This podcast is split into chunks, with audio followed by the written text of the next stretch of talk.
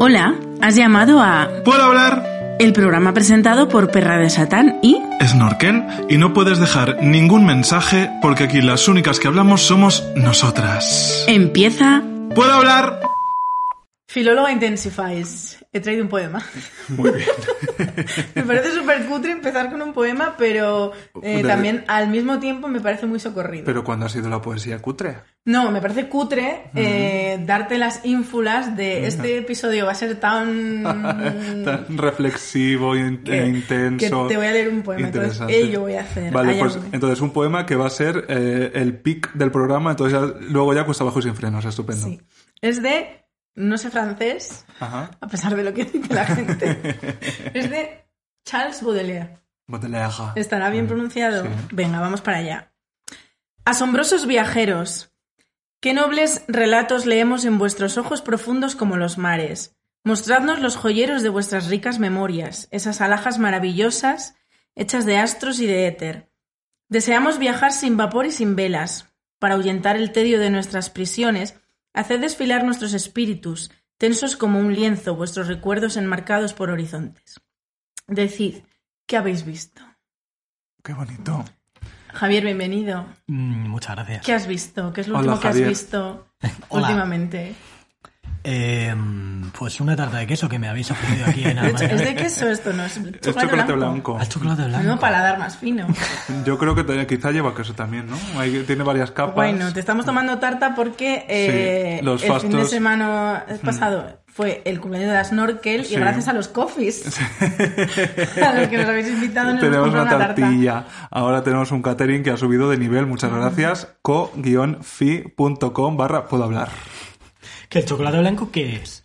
Eh, Porque no es chocolate. El otro día eh, nuestro invitado eh, sinazúcar.org dijo que el, el chocolate blanco no lleva cacao, que es 80% azúcar y 20% manteca. Ah, no, es O sea, es un mejunje art attack de la, cal- de la caloría vacía. Real que sí, pero bueno, lo importante es que esté rico. Pues justo esta mañana he desayunado yo un donus de chocolate blanco. Pues mira, ¿has, has Una probado lo- simpática rosquilla. No, sí. pero tengo muchas ganas Sí. de que David, ¿cómo se llama? David Muñoz se llama. Eh, sí. que ha hecho unos donuts diverso. Mm. y- Cuadrados, ¿no? Eh, ¿Y habrá que comérselos o qué? No soy Son muy... como de como tienen de motitas, parecen como un dálmata, ¿no? Lo he visto en el súper. Bueno, hoy no, aunque parezca mentira, me pongo colorada cuando me miras. No venimos a hablar de comida. Sí, tampoco no venimos nunca a no hablar de comida. Venimos a hablar de viajeras. Eso y es. como la gran mayoría de nuestros oyentes, aunque alguno habrá, no te conocerá, pues, ¿qué te apetece más a ti? Compromiso en el que te estoy metiendo. ¿Te presentas tú o te presento yo? Eh. Venga. Venga, yo, Sí, es yo. que no sabría qué decir, la verdad. Mm, chico, pues es algo. Wow. Es que yo tampoco sé mucho de ti. Yo sé de ti mi experiencia, que siempre mi punto de vista suele ser el más importante. en este programa, desde luego. Yo tenía un caprichillo contigo, porque además lo dije a Enrique, le digo, porque a ver, el tema de viajeras creo que da un juego tremendo como para haber traído aquí, ¿qué te digo yo? A un... Vamos, a, a Miguel de la Cuadra Salcedo si estuviera vivo. Que menos, que menos. O Planeta Calleja. Señor, este que es pesadísimo. Pero dije yo, Enrique, eh, hay una cuenta de Instagram que a mí me, me vuelve loca. De Sulibella. Me sublibella, eh, que es de un hombre Mm. que va a lugares, muchos lugares, Mm. y simplemente sube stories de los sitios que visita. Y estoy completamente enganchada a nivel. Mira que a mí no me gusta pagar por cosas. Ajá. Me encanta lo gratis. Desde que Sí. soy influencer y me regalan cosas, no no, me gusta pagar. por Pues nivel, poco. alguna vez le he llegado a decir, yo te pagaría si tú pidieras dinero, en plan, este es mi Patreon, dame dinero a cambio de que yo viaje. Yo Este- te pagaría dinero para que tú viajaras, solo para yo, desde la- mi cama, poder ver tus stories. Esa es la presentación que Un. OnlyFans de, del, cultura. del viaje. Entonces, claro, si hablábamos de viajeras, pues Mm. sinceramente sí lo digo. Era mi capricho que vinieras tú a que nos hables de viajar. Claro, lo estás diciendo como si fuera yo de aventurero yendo de tribu en tribu, fecundando a... No, pero lo más bonito, lo más bonito es que viajas aquí al lado a 20 kilómetros, Mm. incluso en el- por la propia Madrid, y ya es apasionante lo que cuentas. Sí, bueno, eh, sí, ni siquiera es una cuenta abierta. O sea, es como mi diario personal de vida. Y, y bueno, como soy muy curioso, pues voy eh, un poco retratando y contando lo que voy descubriendo de los sitios a los que, a los que voy, ¿no? Entonces, hay gente a lo que conecta mucho ese mensaje como tú, Mm. que, que te llama la atención esa visión que tengo de, de ver el mundo, que es una visión muy humilde y al final muy inmediata y cercana, porque todo el mundo podemos acceder a ello, pero es que un poco a lo mejor esa es la gracia, ¿no? Que, que no nos damos cuenta de, de todo lo que tenemos alrededor. que parece que tenemos que irnos a Indonesia para Total. descubrir cosas increíbles y, y, y también me gusta ir a Indonesia, pero no hace falta, ¿no? Y a lo mejor es esa visión la que, la que ha conectado un poco y te gusta. Y, y bueno, Si nuestros oyentes quisieran o quisiesen eh, seguirte, ¿cuál es tu Instagram? Dinos tu arroba. Es eh, Eristix, primera I latina y segunda Y. E-R-I gri- y latina S-T Y Es que es muy raro. Menos mal que ya te sigo, da Compro igual, lo vocal. etiquetamos. Compro Lo vocal. etiquetamos en Instagram. Es que tenía yo un blog de poesía y venía de Pero ahí. bueno, no me Mira, digas que también con- eres poeta. Conectada viva con... Hija, ¿es poeta real? No, no, no, pero bueno, escribía Amateur. tonterías.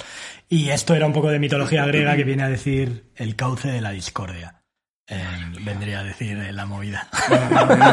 bueno, le- hemos empezado con un poema y seguimos un poco en la senda de superada. superadas. Pues eh, te- déjame decirte, Javi, que eh, a mí me, eh, o sea, me resulta muy complicado tener ojo cuando estoy viajando. A lo mejor para el día a día ¿A o para... llamas ojo?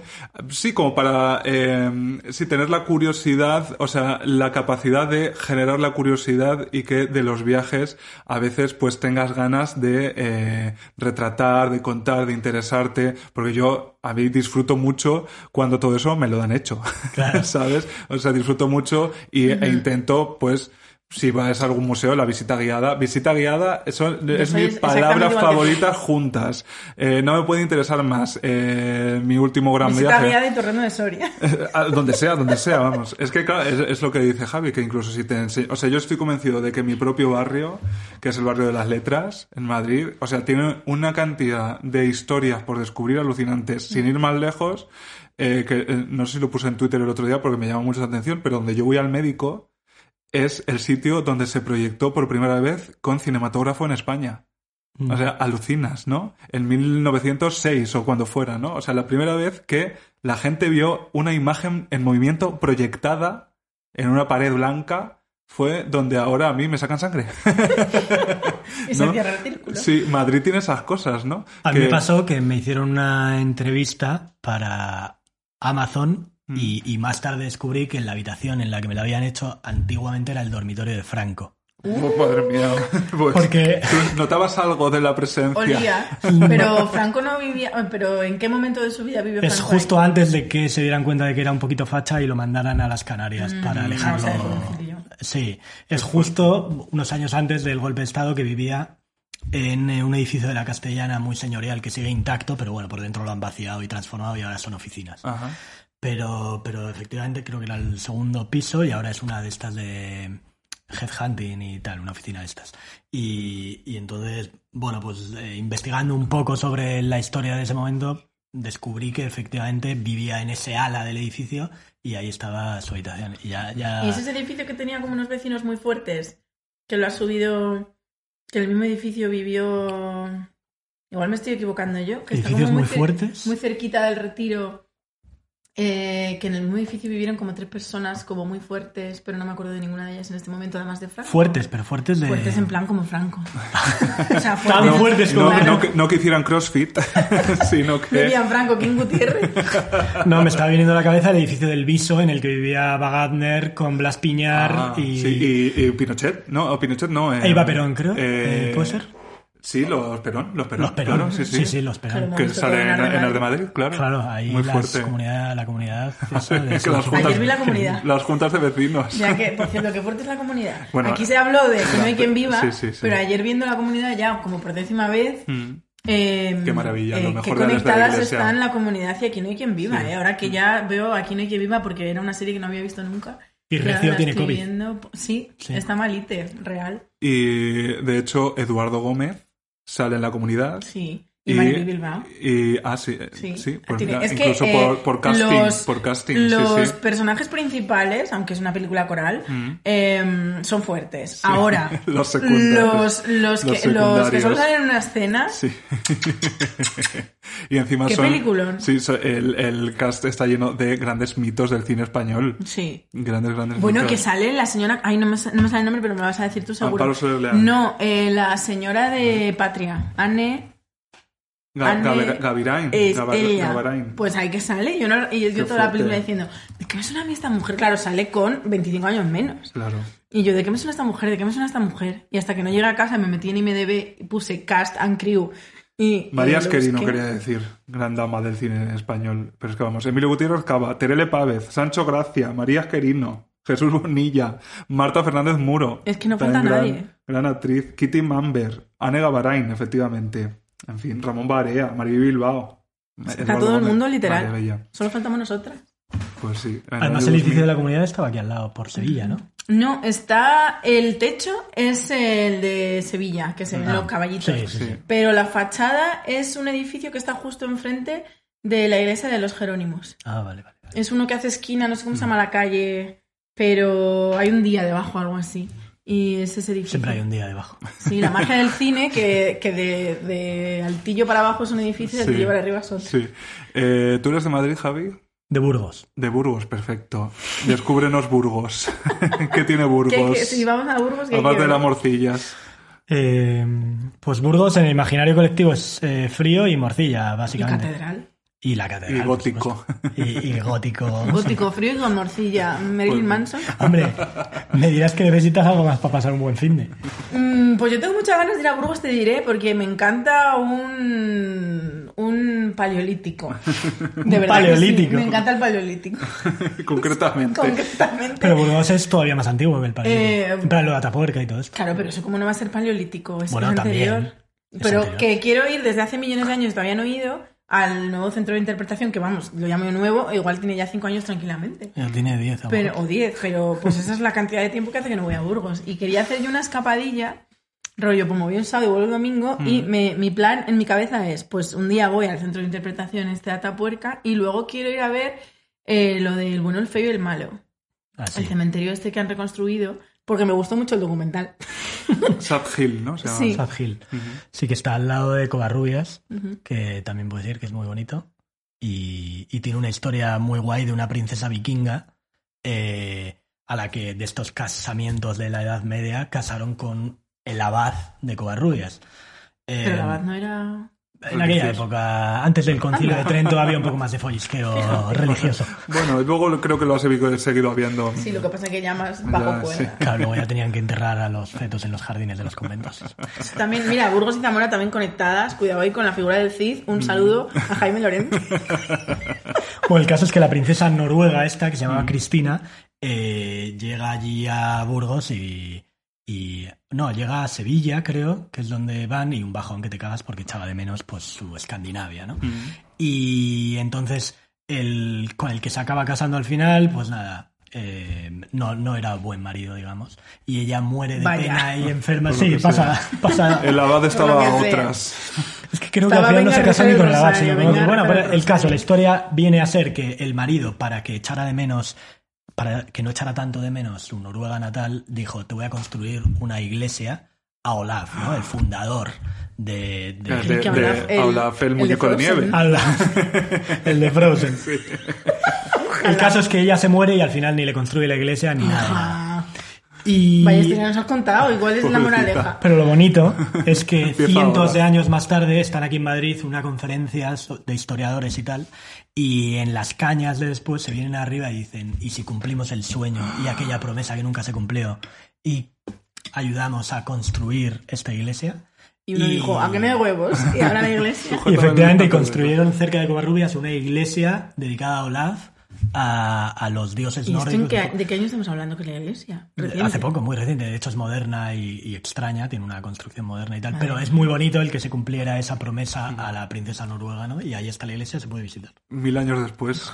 Sí. Imagínate tú que ahora nos prometamos algo y dentro de mil Los años. de claro, Hablar del cuando, Futuro. cuando escuchar nuestro podcast sea como ahora ver una pintura rupestre. Tú imagínate, como, mira, nos ha llegado Yo esto soy del, la del, Venus pa- de del- del pasado, nos ha llegado esto del pasado, vamos a cumplir la promesa. Claro, podríais decir deseos locos, en plan, qué bonito sería un cipote gigante, ¿no? En En- Zamora, sí, a mi por honor. ejemplo. Pues y entonces sí. a lo mejor alguien en En Zamora acabamos de estrenar, bueno, no estrenar, sino que le acaban de poner en la calle Mm. una escultura de Adán que tiene un culazo. Uh, Sí, de Adán. culo. Adán, eh, el de Adán y Eva. Sí, y, y- y han, pensado que eh, de entre las figuras o entre No, las... a ver, es que el escultor es muy importante. Ajá, el ah. escultor es Eduardo Barrón, que ya ha salido en este podcast. Sí, vale, vale. Y, y bueno, pues en Zamora digamos que están haciendo un poco de recuperación de... En Zamora ha habido grandes artistas, sin ser tampoco... Mm. Mejorando de- lo presente, ¿no? te digo. Pero quiero decir muertas, muertas en la bañera. Y como de Eduardo Barrón hay algunas cosillas por ahí, pues decidieron poner una figura de Adán que estaba antes en la sede de Caja España Mm. en Zamora, DEP, Caja España, y la han puesto en la calle y es que te lo juro, o sea, yo paso por la calle y, y qué culazo tiene ese hombre. Pues bueno, eh, desde aquí queremos decir al futuro que un es- una estatua a la fotopene, un, Un elogio. un- una una elegía a la fotopene, una cosa abstracta. Que la instalen, por favor, en el centro de, Sí, Zamora lo a nuestra salud. Eh, para la gente que no haya ido a Burgos más allá de las princesas vikingas, ¿cuál sería el recorrido que tú eh, recomendarías o los cuatro sitios a los que eh, ir ese Lo que fin de más odio semana? en la vida es la guía del viajero de 10 cosas que no te puedes perder Bueno, si vas a Burgos. pero, te una- lo vamos a pedir. Una cosa es que te lo haga una web Claro. on Mindundi y otra cosa es que te lo diga Javi. En Burgales. Eh, pues Burgos, más allá de, de toda la historia que tiene la ciudad y que te puedes hacer, te tiene que gustar un poco el, el monumento gótico eh, y un poco esa ciudad castellana eh, con, su, con su poderío pedregoso y fresco. ¿no? Eh, pero es muy interesante, pues desde mm, toda la historia que ha conllevado el Cid Campeador, que por supuesto el Cid Campeador, que, que te voy a a contar, el Cid Campeador. El puto Cid. Eh, pero luego que si, por ejemplo, las leyes de India se dictaron en, en la. que son las primeras leyes de derechos humanos de la historia de la humanidad, que fue eh, con los reyes católicos para eh, un poco parar los atropellos de violaciones. Lo de Bartolomé de las Casas y estas cosas, ¿no? En- Sí, ese, bueno, durante ese el- mundo. la colonización de, de Latinoamérica, un poco para parar eso, se dictaron estas leyes de India. Pero Quizá no violéis, matéis y arranquéis Sí. todos Quizás. los miembros a todas las Si- personas si que hay. pudiera o ¿no? pudiese evitarse. Sí, con mesura y demás, ¿no? Pero luego toda la provincia tiene como un, eh, un recorrido tanto de, de arte cultural y naturaleza como eh, muy increíble. Y si te gustan los sitios abandonados, tienes el, el monasterio de San Pedro de Arlanza, que es uno de los monasterios más impresionantes abandonados en España, eh, que precisamente está cerca de Covarrubias. Te puedes hacer toda, toda esta cita de... Clink, clink. Sí. em, Pero está, bast- está bien conservado los tipo Belchite. Eh, está más. Entero. No, está bastante en la mierda. Pero de hecho, la puerta del monasterio está en el, eh, en el Museo Arqueológico de Madrid. Se puede ver. Porque, bueno, se expolió, digamos, durante. eh, Me acuerdo cuando fui al Met en Nueva York y de repente había una reja impresionante Ah, sí, sí, y sí, el cartelito famosa reja. reja. de Valladolid. sí. Y yo ahí, ¡ay, es una foto! la famosa reja de Valladolid esa. Construida por Concha Velasco en su juventud. Total. Hace poco, eh, además de Burgos, me hice, mm, digamos, en Navidad, que fui unos días para pasar con la familia y demás, y la ruta del románico palentino, y es muy flipante también. Y, y a Palencia es otro sitio súper bonito, sobre todo la provincia, la ciudad, bueno, tiene alguna cosa, pero tampoco es para Ahora no vayáis que hay muchas restricciones en No, ahora no, sé qué está pasando, pero bueno, darle claro. unos meses. Pero es como, eh, bueno, Palencia de hecho es la, la capital de provincia menos visitada de España. Pues es bastante bonita. Y es bonita. Mm. Y la sí Castilla y León, Castilla y León, como diría Talia Garrido, a mí me gusta. La llaman la, la Castilla aburrida y me parece Hombre, es que no me vas a comparar. Yo que soy de Albacete.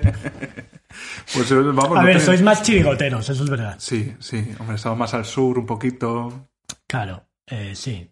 Pero bueno. De hecho, Albacete, por ejemplo, que es una ciudad por lo demás, pues hombre, yo no diría, no diré fea, pero bonita tampoco. O sea, no, Pues no. tengo yo una anécdota Mm. con Albacete, porque Albacete solo he ido una vez en toda mi vida y fue para cantar con un coro y volver. Y eh, un hombre mayor se me metió en la cama. Perdona.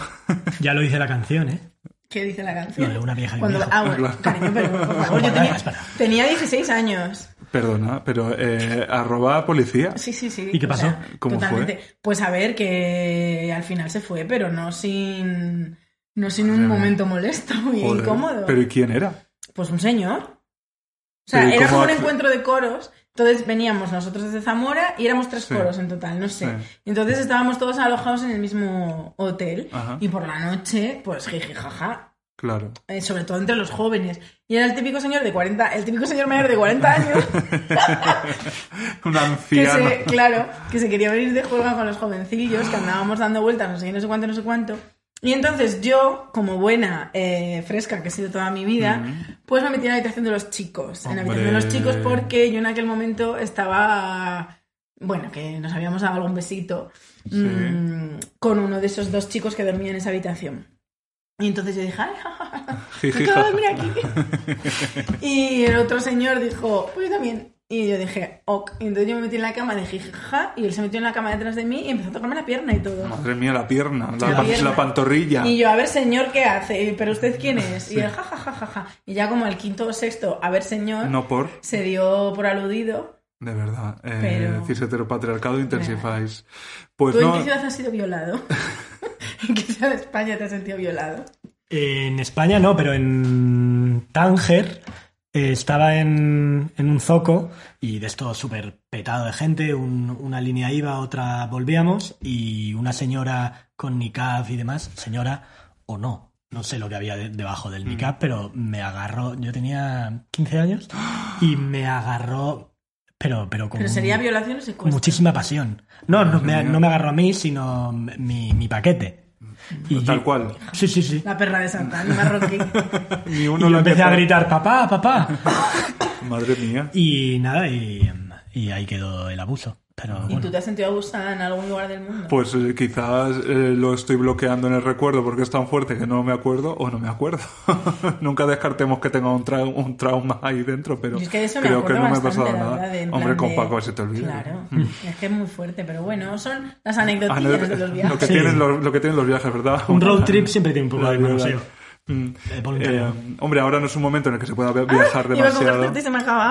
Bueno, ahora te, ahora queda más mujer. No, por favor, no me deis más.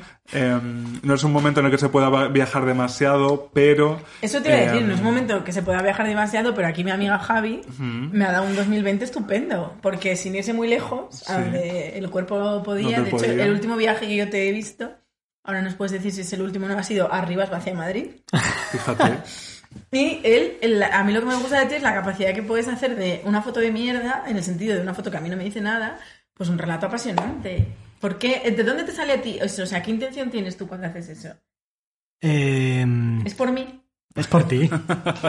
Pero es que seguro que lo lee y le gusta. Es que es real, o sea, te lo juro. De cuando abro mi móvil eres el primero que me sale en los stories porque es probablemente la persona que más miro.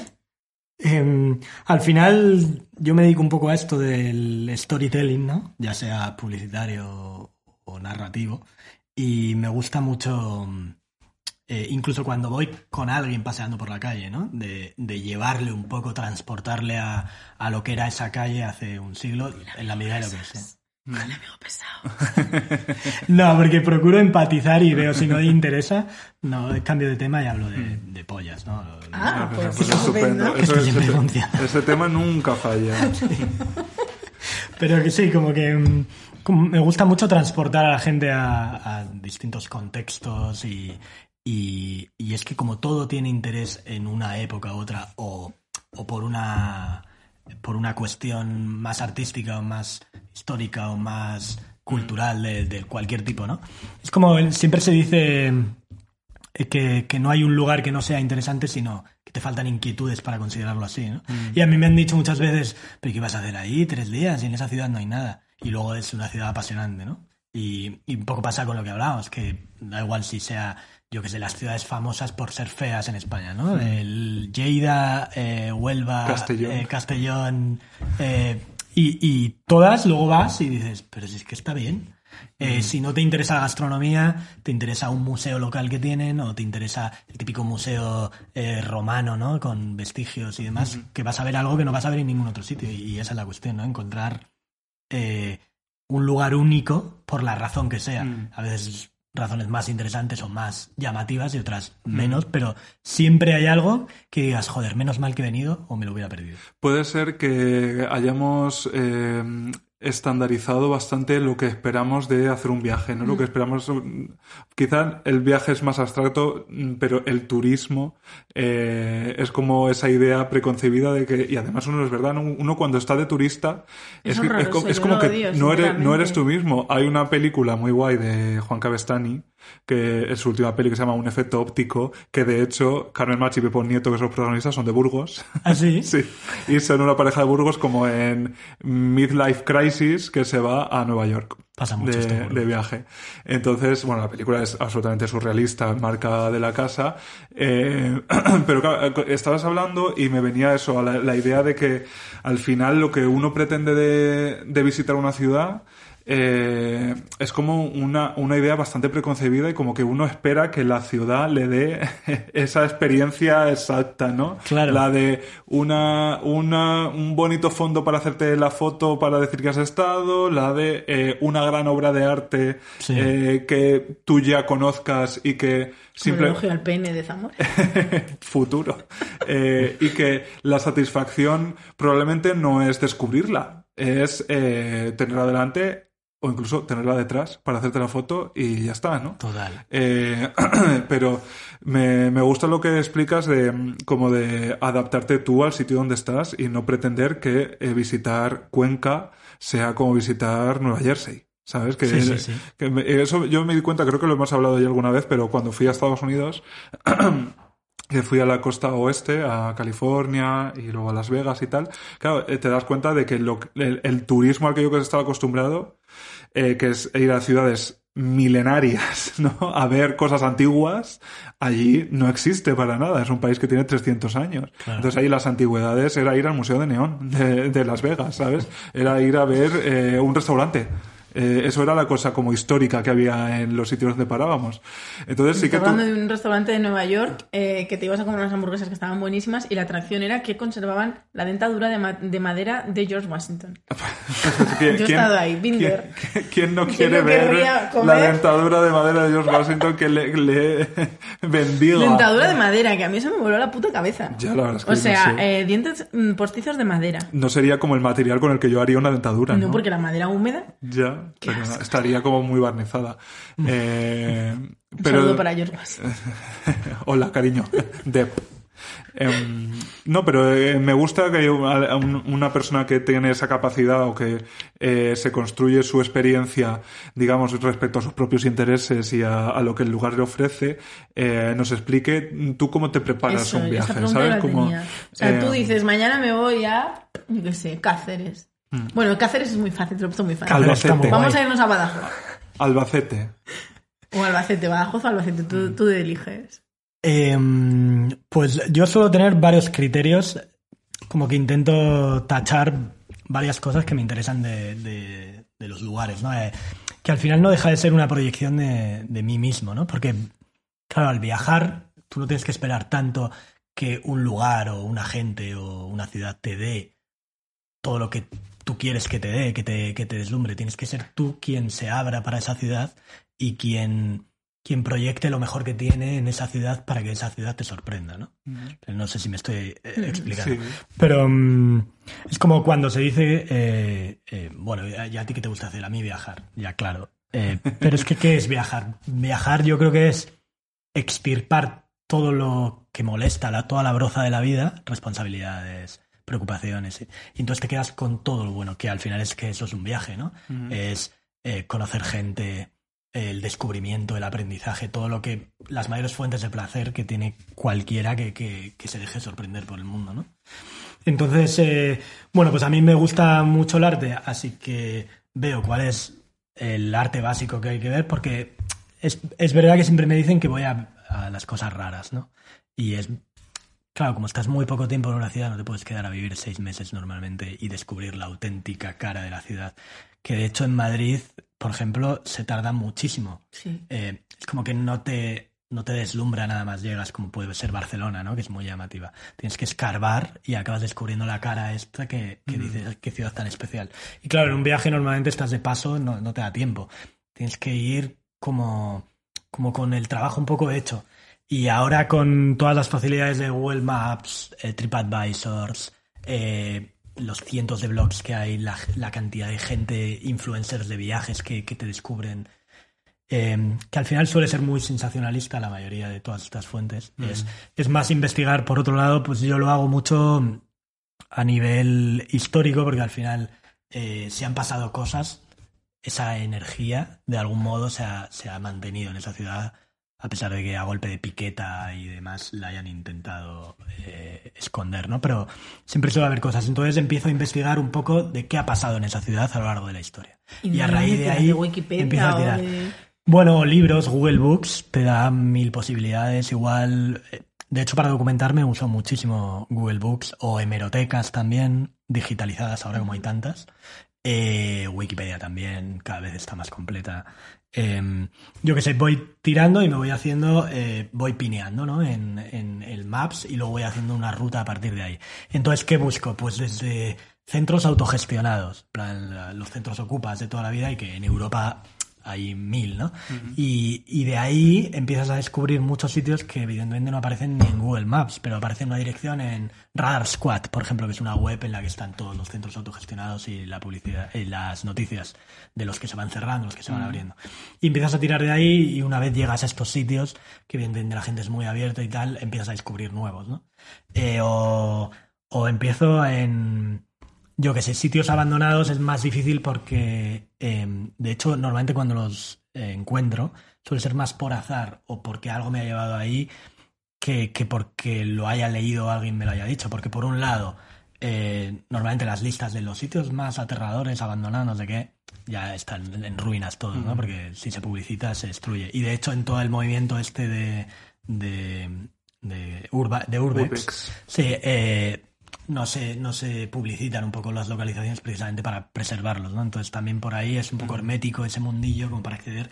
Y yo tampoco es, es un poco como mamoneo y, y demás, que tampoco estoy muy familiarizado. Como que me interesan otras cosas, ¿no? Descubrir qué ocurrió ahí y por qué se abandonó. De alguna forma, incluso con la documentación que te vas encontrando dentro, vas descubriendo más cosas y demás. Entonces, eh, eh, la respuesta, así sintetizando, sería eh, las fuentes comunes de todo el mundo, TripAdvisors, etcétera, webs que te dicen tienes que ver esto sí o sí, eh, webs más especializadas, tanto de arte underground, eh, contracultura, eh, autogestión, etcétera, arte contemporáneo, que es donde suele estar como sitios muy interesantes, ¿no? A raíz del arte contemporáneo es donde más centros se abren en este sentido y demás. Eh, y luego, a nivel de eventos, pues eh, es lo mismo, ¿no? No, no vayas a, a, a las típicas webs en las que están eh, pues la, la venta de entradas online, etcétera, sino ve a, a páginas de Facebook, a bueno, redes sociales en las que de algún modo esta gente, estos pequeños colectivos anuncian su- sus eventos, ¿no? Y luego ya empiezas a tirar del hilo y la gente siempre está dispuesta a, a facilitarte cosas. Yo he escrito muchas veces por Couchsurfing antes de que se lo cargaran poniéndole la cuota de, de suscripción y demás. Eh, o gente local, al final la gente local es la más interesante. Y, y si encuentras un match eh, de inquietudes eh, cultural, al final le escribes y te va a ayudar. A mí muchas veces me escriben, oye, mm, quiero ir aquí, ¿qué hago? Y, y, bueno, le voy a guiar por, por una experiencia diferente a la que puedan encontrar en, en sitios más eh, masivos, ¿no? Así que... Eso eh, eh, yo lo he encontrado un poco con el Grinder a veces viajando, sinceramente. Hija, Eh, pues qué suerte, porque el Tinder ya te digo yo que para ir a ver museos no, no, pues vale. te, te diré que casi que la- las veces que más útil me ha resultado el Grinder real, que es cuando estás viajando y eh, te sirve simplemente para que otros maricones locales te digan realmente pues dónde se va, qué hacer, o bueno, también para salir por ahí, claro, porque si no tú va- pones, yo por ejemplo, el último gran viaje que hice que fue Ciudad de México. venga, fiestas mariquitas en Ciudad de México, pues te salen, pues como aquí te saldrán la- las más típicas, las más- entonces es como, pues, ok, me encanta, he ido al rico tres veces, pero quiero ir a lo mejor a alguna cuestión un poquito más underground. Entonces, eso solo te lo da eh, que alguien te lo descubra. O sea, no, Claro. no lo vas a tener tú muy fácil, porque sí, a lo mejor es un evento de Facebook, es que si no te lo dan, no vas a llegar a él jamás.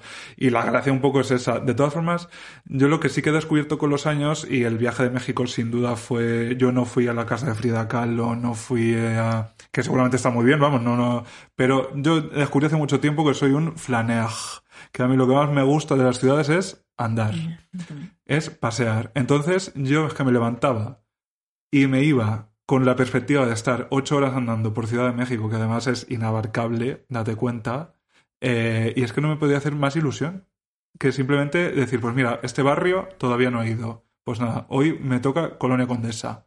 Y mm, por donde vaya viendo que me vaya resultando interesante, y a veces te encuentras cosas muy guays. Entonces ahora sí que eh, tengo más, eh, improviso más en ese sentido. Pues me cruzo con un museo, me miro un poco de información y digo, pues voy a entrar. A lo mejor no vuelvo a pasar por aquí.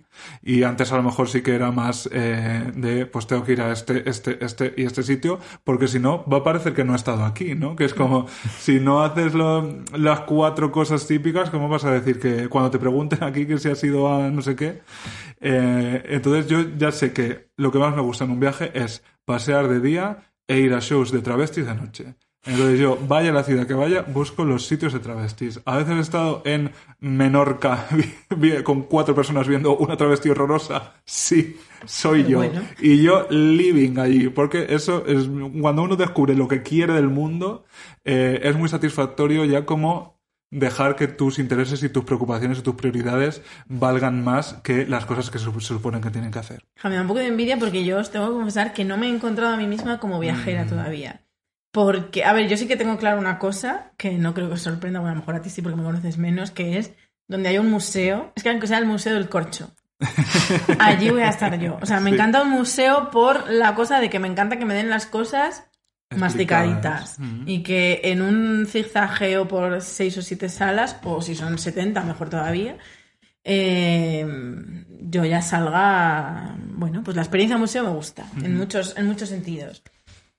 Pero eh, lo que no me gusta de viajar es precisamente eso de que... eh, o sea, por- o la gente también con la que he viajado yo, que también eso tiene mucho que ver.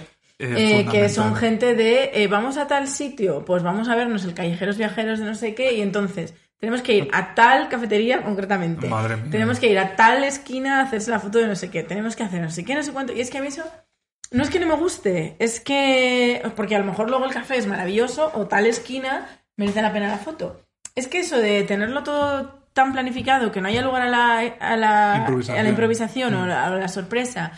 Y que si a lo mejor estoy pasando por una calle y de repente veo algo que me interesa, pero es que no llegamos a el free tour eh, que hemos reservado a las 3 de la tarde, aunque te diré que es que ya no me acuerdo tanto de lo que era viajar, pero me acabo de acordar una cosa, que es una cosa que hace mucho que no hago. Que una cosa que sí que me gusta mucho hacer es emborracharme en sitios. Hombre, por supuesto, Sí, es sí, que eso es ayuda a la experiencia. imprescindible. Un día, eso sí que me gusta, porque los últimos amiguitos con los que he viajado, eh, también es que yo siento que no acabo de encontrar eh, Tu eso, compañía gente con la que viajar. Es porque que yo soy es de- una, es sí. una prueba de la amistad y una prueba... Y mm, yo soy muy especial y lo mejor de todo es que eh, yo a mí me gusta hacer las cosas sola.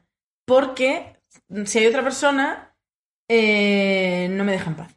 Por ejemplo, eh, si puedo ir a un museo sola, yo muchas veces, además siempre que pongo en Facebook, o, bueno, en Facebook, ¿te imaginas? Perdón, eh, En me, ha, Instagram. me ha dado un escalofrío. Como en Instagram, pues mira, he ido al Caixa Forum a ver esta exposición y me escriben siete personas.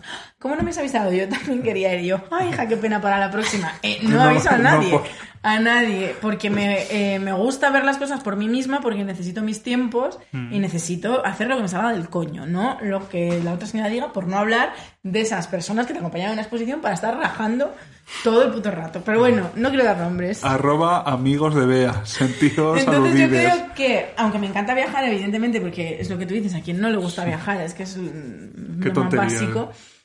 Pero eh, no acabo de encontrar eh, lo que realmente me gusta a mí de viajar. Aunque sé que tiene mucho que ver con comer y beber y con museos. Mm, Bueno, pues ahí ti- tienes pistas importantes. Eh, yo creo que más que el- más que, hombre, es importante si tú quieres hacer según qué cosas, como tú explicabas, claro, si quieres descubrir tal cosa, ya sabes, pues hay cosas que o te las trabajas antes o no van a, tampoco van a surgir, o sea, puedes dejar espacio a que surjan, pero no vas a, si tú quieres tener tu lista, tener tus espacios, eso ahí tienes que hacer un trabajo previo. De todas formas, más que los objetivos, yo creo que es muy importante eh, te- saber cómo es tu tono, sabes cuál- qué es lo que pretende, qué experiencias pretendes vivir. ¿Sabes? Porque mucha gente lo que quiere es eh, la experiencia turística. Y luego otra cosa que quiero decir. Saco el A ver, feminismo. venga. Vosotros sois hombres, uno heterosexual bueno, y el otro maricón. mitad. Una mujer no puede tirar de su Tinder ni de sus redes sociales para decir, Mm. es que estoy de viaje, eh, ¿qué me recomiendas? Porque Ya. se te mete un señor de 40 años en la cama. Arroba Albacete. Arroba Albacete. Ya, hombre, eso desde Arroba luego. señor sí. creepy de Sí, Albacete, sí, ya tendrá 60 el Mm. pobre. Hombre, desde luego puede haber una Y un brecha. buen recuerdo. una brecha de. Estará el diciendo, ¿te acuerdas cuando me metí en ¿Te la acuerdas de aquella pantorrilla? No, todavía Una parece- tremenda pantorrilla, porque yo con 16 años estaba hermosa ya. Bueno, a lo mejor Tinder no es eh, el sitio más idóneo para descubrir gente interesante que te lleve a donde ¿Tú tú, quieras al llegar a la ciudad. ¿Qué Pues redes un- sociales? Eh, hombre, lo mejor es un youth hostel directamente. Vas ahí y vas a tener... Pues que- ¿Qué? Yo, Mira, otra cosa que me encanta de viajar es gastarme 300 euros en un hotel. Ah. Sí lo digo, sí lo digo. Pero eso es como ir a un festival y ir a un hotel en vez de acampada. Pues evidentemente es más cómodo. También voy a mejor. festivales y me quedo en un hotel. Sí Pero te pierdes, pero no eres festivalera entonces, sino que No, vas soy a una festivales. señora. eh, voy a festivales. Yo voy a- además es que solo voy a festivales cuando me quiero follar a alguno que toca.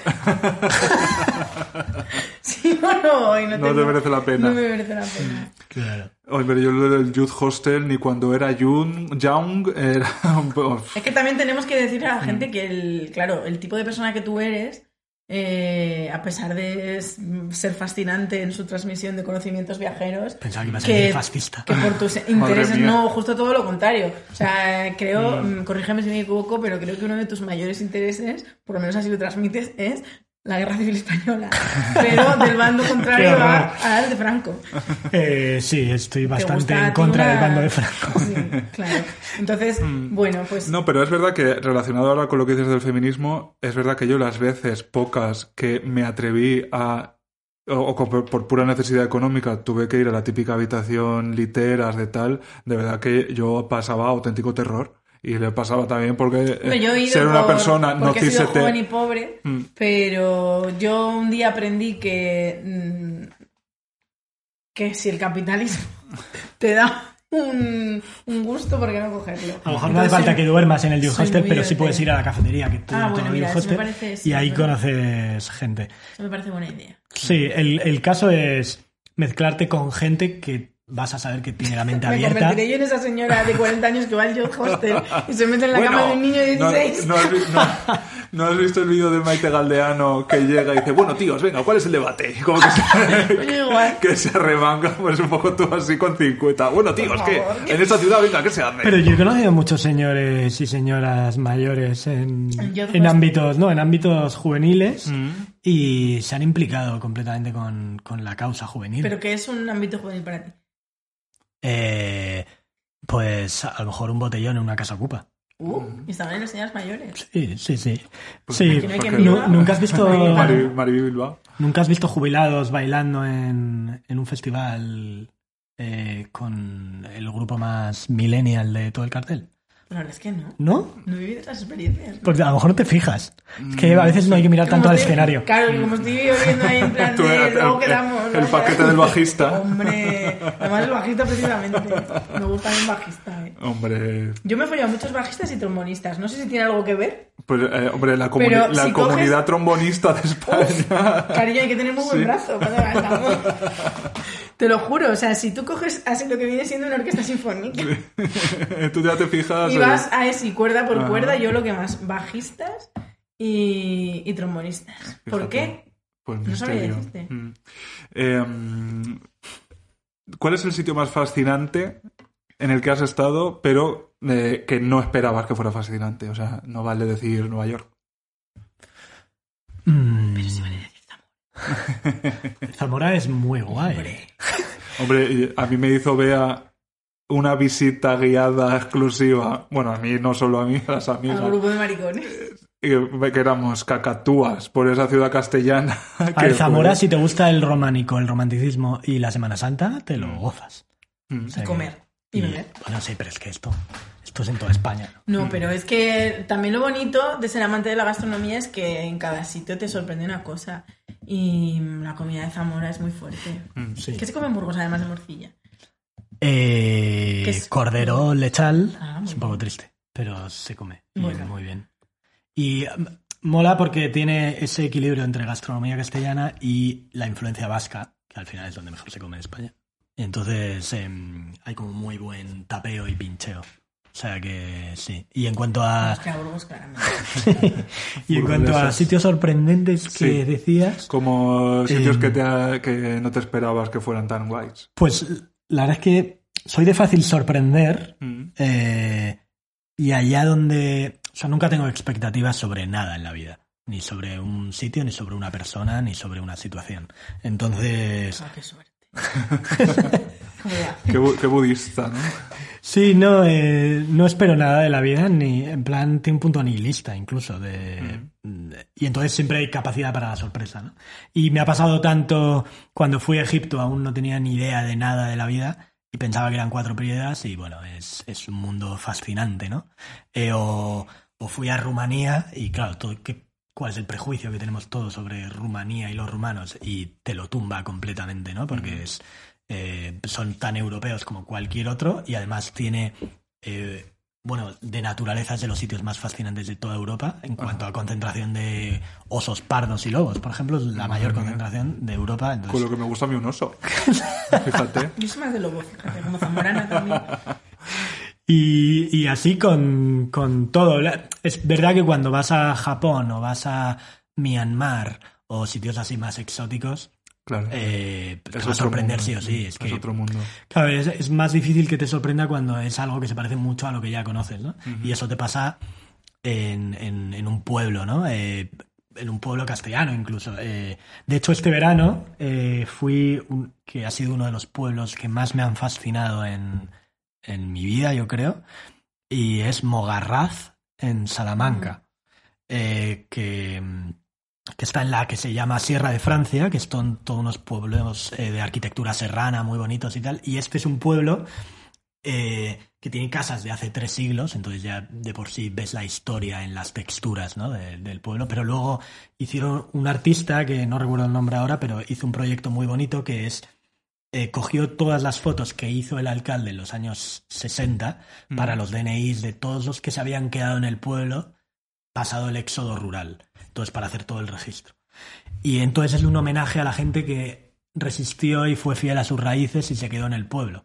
Y ha cogido este artista y ha pintado un retrato de las 400 fotos que hizo el alcalde. Y todas esas fotos, todos los retratos, los lienzos, están pegados en todas las casas Qué fuerte. En las que- En las que vivían. en las que viven o viven o, O viven. viven. sus descendientes.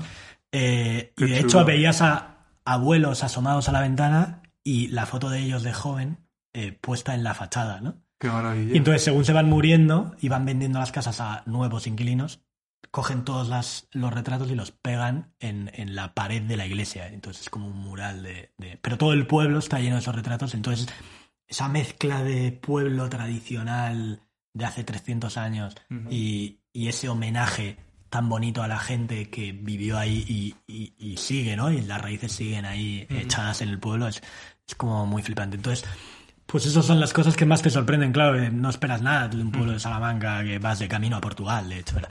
Y de pronto ves esto y, y te emociona un huevo, ¿no? Mm. Un pueblo pequeñito, entiendo. Nada, Un muy pequeñito. Que toda esa zona de Salamanca es súper bonita, todos esos Sí. pueblos son muy famosos y es muy bonito. Yo tengo una pregunta para ti. Bueno, perdón, que te he interrumpido. No, sí, que... eh, o sea, la gente sí se sorprende, pues mi círculo, ¿no? El, incluso mi círculo menos cercano, como tú, que nos conocí, que hoy nos hemos conocido por primera vez en persona. Desvirtualizadas. Vidas después de cuántos años?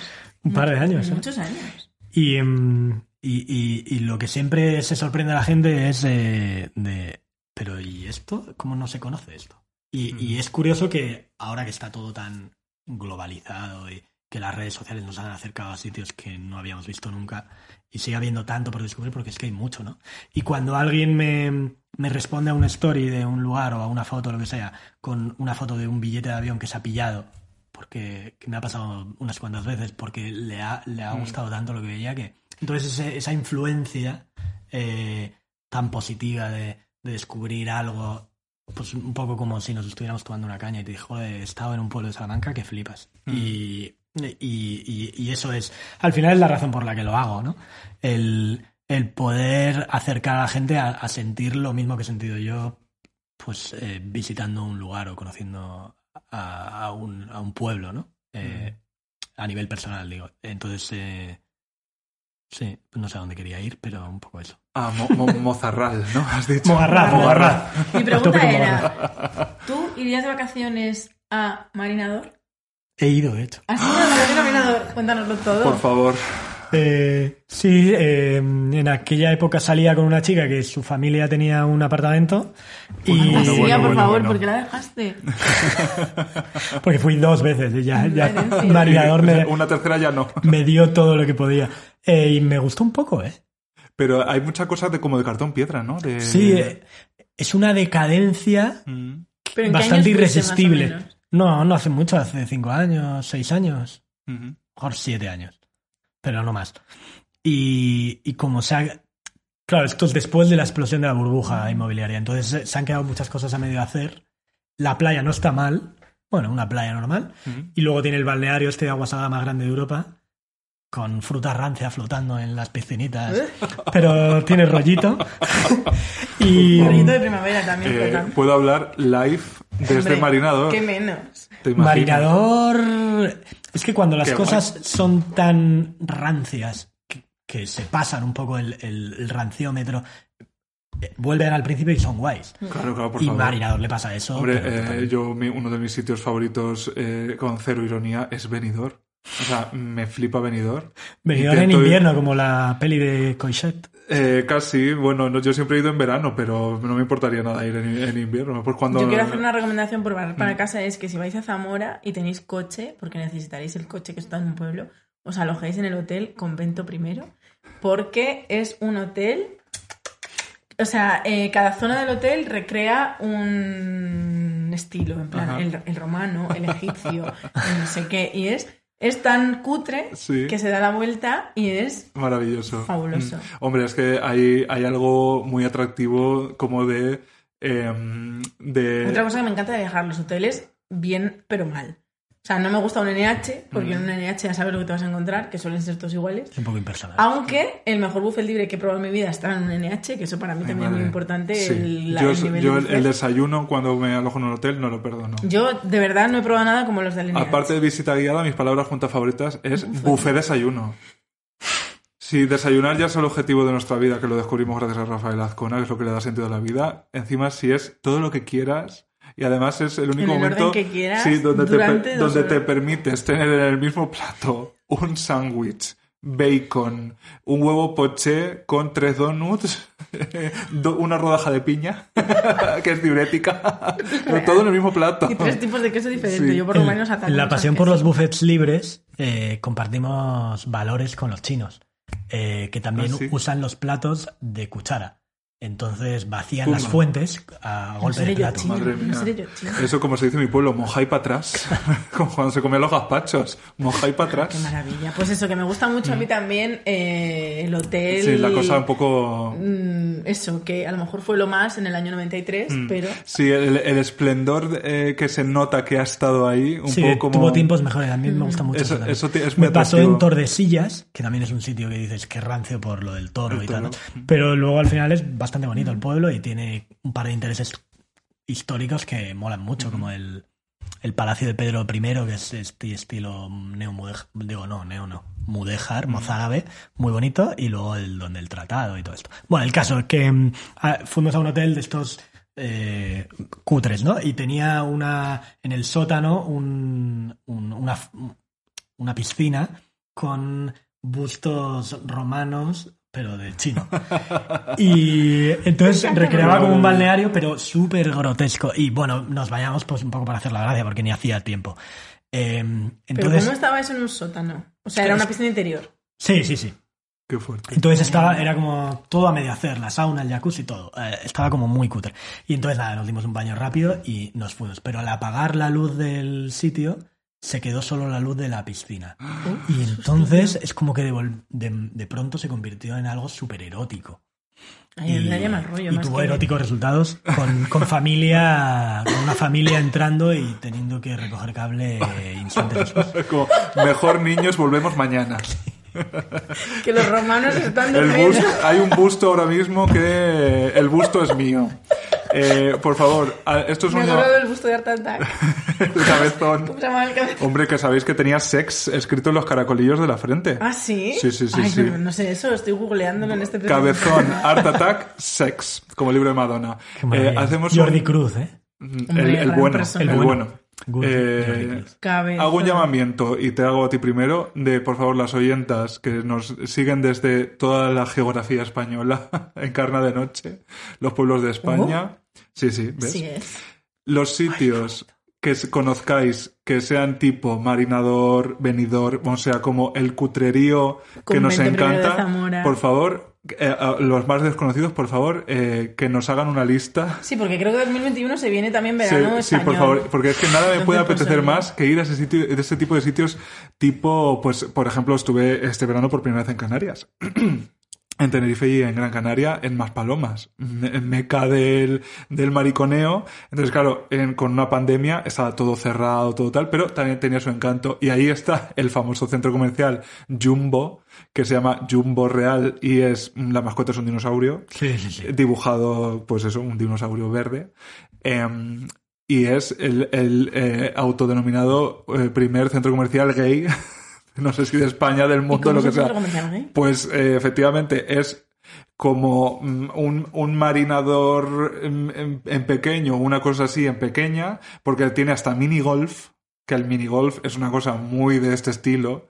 Eh, y es un sitio donde en el mismo es como un centro comercial pero exterior, ¿no? Como que tiene placitas, tiene muchos restaurantes y tal. Claro, nosotros fuimos y estaba el 95% de las cosas cerradas. Había cuatro cosas abiertas, pero muchísimas tiendas de souvenir, muchísimas tiendas de tal y luego pues sitios donde otrora actuaban travestis, una sauna, cosas así. Una sauna dentro del centro comercial. Sí, señor. Para que te hagas unos, va- unos vapores y salgas tú ya con tus compras y evaporada. Me hace gracia porque es como, me, en mi cabeza es como el Chiqui Park, que entras al centro comercial, dejas a los niños dos horas en el Chiqui Park mientras tú haces la Claro. compra tranquilita. Pues si pues fuera- tú fueras con nosotras, pues nos dejarías a la canelilla a mí en, la sauna. en la sauna tú ya te Y yo mientras compro todo el Claro. maquillaje que necesite. Pues el, el Jumbo es, o sea, era un cutrerío máximo, pero mm, es que a mí eso me encanta, me hace gracia. Entonces es como, fíjate que eh, aquí con el mini golf tienes las tiendas, esa con los carteles en alemán, las señoras,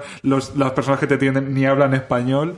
Y, y me, me gustaba esa, pues esa, ese estímulo de, eh, de tiempos pasados gloriosos. Eso me, me suele atraer bastante. Entonces, estoy deseando descubrir más sitios así, por España. Yo creo que ese centro comercial es donde mejor he comido de Gran Canaria. ¿De verdad? Sí, sí. Eh, sorprendentemente. ¿Y en qué Pero restaurante? ¿y que se come en un restaurante gay? No, Plátano no. de Canarias. Es, es toda la sala de restauración, es, es distintos restaurantes Sí. temáticos, ¿no? Claro, el Tex-Mex, claro, el sí. comida canaria, el italiano, no sé qué. Mm. Y, y en el canario eh, es impresionante lo bien que lo hacen. Eh, yo en Canarias comí muy bien. Um, un saludo a las chicas del volcán. Es que eh, yo no puedo parar de decirlo. O Sí. sea, vayas donde vayas en España, lo que hay que hacer es comer y beber. Sí, y Canarias también me sorprendió porque, mm, o sea, pues yo me imaginaba que las playas estarían muy bien y tal, pero también la playa volcánica es bastante distinta. Yo que tampoco soy muy de playa, me, me gustó más, fíjate. Yo me estoy haciendo más de playa con los años. Me estoy Yo un convirtiendo en poquito esa señora más, que se mete sí, para las rodillas. Un poquito, un poquito más quizás. Y luego eh, lo que aluciné mucho es también, claro, con la, sobre todo en Tenerife, con la pro- propia geografía de la isla. O sea, con alquilar el coche y eh, intentamos ir al Teide, subir en el mm, teleférico, pero cogimos entradas dos días y los dos días eh, lo cancelaron por viento, que luego me he enterado que eso ocurre prácticamente todos los días. Eh, y nosotros decíamos, qué mala suerte, qué mala suerte, y no, por lo visto es, ocurre muy a menudo. Pero claro, es un volcán, la isla entera casi, ¿no? Y claro, vas con el coche y atravesar la isla, que sí que tiene como autovías alrededor. Eh, ¿Tú has estado en, en Tenerife? No, en Tenerife. Pues tiene como la- una autovía alrededor, que es como la que va al sur y tal, que lleva bastante rápido, pero claro, luego para ir en mitad de a cualquier sitio que te interese, eh, es un, unas curvas y un- unas subidas, pero así de inclinadas, y así luego para abajo, claro, llega un momento en el que tú subes, te paras y dices, mira, eh, las nubes, y las nubes están debajo de ti, porque claro, estás a miles de Sí, Me metros. estás recordando a las fotos del viaje novio de mis padres que fueron Ah, a, sí. a Canarias. Es que un poco tenemos en igual como prejuicio de las Canarias muy turístico, muy Sí, un y poco. luego es es flipante, Sí. aquello es es que no te lo crees y además cada isla es un mundo Muy completamente distinta, sí. distinto. Eh, a mí las Canarias es de los rincones de ya no es España, es otra cosa, ¿no? Mm. Pero más fascinantes que Sí. a los que tenemos accesibilidad inmediata, ¿no? Yo De- desde luego eh, me- ya me, vine con muchas ganas ya de volver y como de explorar más islas y tal, porque... Yo no he ido nunca a des- Canarias. pues ¿no? es que era un poco como, me- ¿dónde vamos este año? Pues bueno, pues a Canarias y lo decías como, bueno, a algún sitio habrá que ir, ¿no? Eh, y, por ejemplo, hicimos una ruta eh, de senderismo, Hola Pablo, que todavía me la, me la está recordando. Fue idea tuya. Sí, y no, casi nos cuesta la amistad, porque fue, fue bastante dura, la verdad. Pero, Por cierto, un saludo a mi amiga Ceci, que ella es verdad. fan de Puedo Hablar Mm, y además eh, fan del senderismo también. Me he acordado, cuando has hecho senderismo, me he acordado de sus fotos en las que sale completamente de- desencajada. Pues es que fue una ruta que estuvimos cuatro horas, que es una, una ruta que tampoco es muy, o sea, bastante, se hace bien, pero claro, la primera, la primera tramo era, además, eh, le preguntamos a un señor. Arriba, de- mariquita, para Sí, arriba. sí, tal cual. Le preguntamos a un señor de no menos de 103 años. que amabil- Que amabil- subiendo con- No, no, que estaba ahí en la puerta. Decía que queremos ir al paisaje lunar, que se llama, porque es un sitio que decidieron, uy, esto parece la luna. Ya está. Spoiler, no. No, O sea, no merecía nada la pena. ¿Quién hizo la comparación? Es como un sitio donde hay una... A ver, eh, las construcciones eh, rocosas y tal de las Canarias de verdad que están muy bien porque son muy distintas a la cosa volcánica, ¿no? Entonces hay una, una serie de, de, mm, de construcción así en piedra natural que, bueno, si le echas un ejercicio imaginativo, tú dices, ok, parece un poco pues así gris, como con cratercitos pequeños. La cuestión es que el sitio donde fuimos al final na- no tenía nada.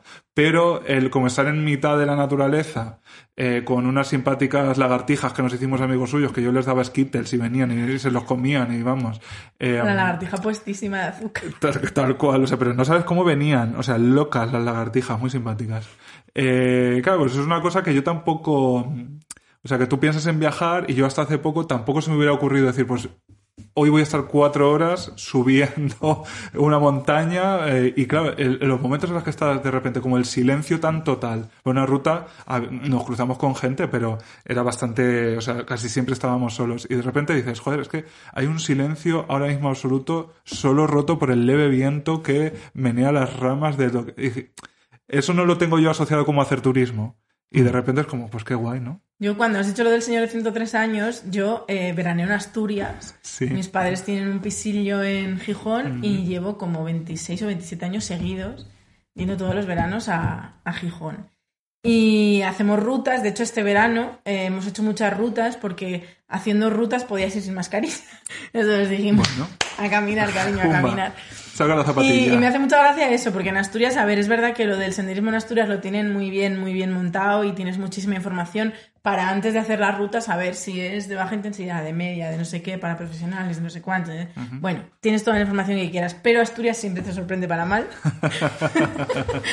y, y este verano nos ha pasado de ir a un par de rutas que tenía un tramo eh, de hecho el puto hígado, maldito cachopo. Y me, o sea, me pasaba y me hace muchísima gracia que yo iba completamente reventada, en plan de, es que prefiero morirme Que seguir caminando. caminando. Y de repente pasaba un señor de 73 años, Hola. que era el paisanico que vivía ahí entre una aldea y otra. Y como ese camino se lo hacía todos los días, pues yo estaba completamente tirada en el suelo. Y el señor, pim, pim, pim, pim, pim, pim. Buenos días. Hola, y yo, me acuerdo de una en concreto que ya la desesperación era tal que al señor que volvía también con sus 143 años queda mucho. Y el señor, no, venga, venga, último esfuerzo. Venga, cariño. Uf, de verdad, es que qué necesidad. Bueno, Pero luego pero- me gusta, sí. luego me gusta. sí. Pero es verdad que subir cuestas, qué necesidad. Ya, esta sobre todo era duro por el, mo- el momento de inclinación, pero... Mm. Que era muy Asturias, eh, las, las llanuras les, les gusta poco en Asturias. ¿Tú eres de hacer también este tipo de rutas y...? Eh, sí, sí, la verdad es que es... eh, Claro, tienes que tener más tiempo, ¿no? Para, Mm. para poder hacer trekking y, y inmersión en naturaleza, todo lo que te gustaría, pero me encanta. Entonces, lo hago mucho cuando tengo un punto en el que voy a estar tiempo y poder moverte a raíz de ahí, ¿no? Y, pero, pero sí, andar es muy divertido por los animalicos que te encuentras por el camino. Y... Claro. Flora, fauna, primavera. y de los y de Pues sitios, sitios de Madrid que nos aconsejas que puedan estar cerca. Eh, bueno, ya, Ya que no- hablabas de museos, el otro día me dio por, por contar cuántos museos había ido en Madrid y me salieron 30.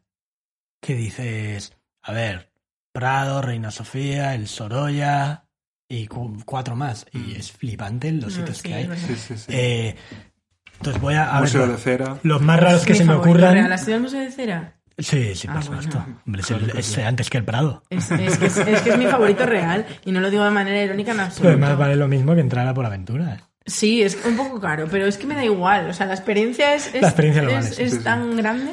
Eh, Y el tren del terror, por favor. El tren del terror del Museo de Cera. Sí, sí, ¿cómo es? Es, lo mejor, es lo mejor que me ha pasado en la vida.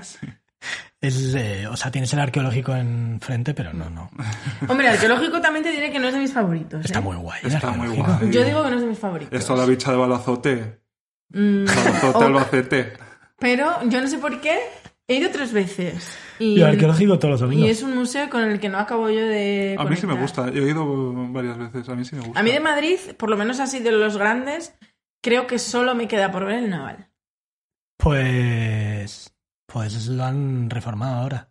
Pues es el único que, que nunca he ido. Está bien, hay barcos. Ya me lo esperaba. Pero hay como una carta de Spoil- estas como spoiler. mega famosa, ¿no? Sí, la carta de América. ¿no? Eso, sí. Sí. ¿por qué no? Eh, La carta de, de la José. Esa- Eso es muy gracioso porque es gratis, pero el militar te dice, ¿quieres hacer una contribución? Y claro, es muy complicado decir no. Y te lo dice ahí Marcial, ¿no?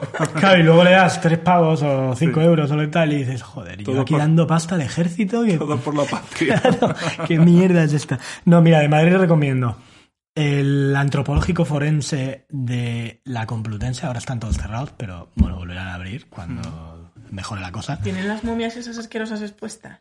Ahí tienen momias Es que esas precolombinas. dan un asco. que son muy bonitas.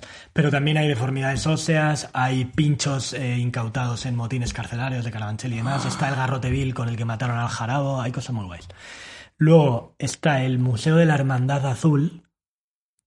Eh, Eso no sé ¿Qué lo es la hermandad? la Hermandad de la División Azul, perdón. Ah, Ah, que, pero no, no, no conocía la existencia de ese museo. Pues sí, digamos que los. eh, Un poco los divisionarios, que ahora ya quedan pocos vivos, pero los divisionarios hicieron como un club y luego pues una serie de aficionados a la memorabilia nazi y neonazis varios Aficionado, Eso. nostálgico. aficionados, sí.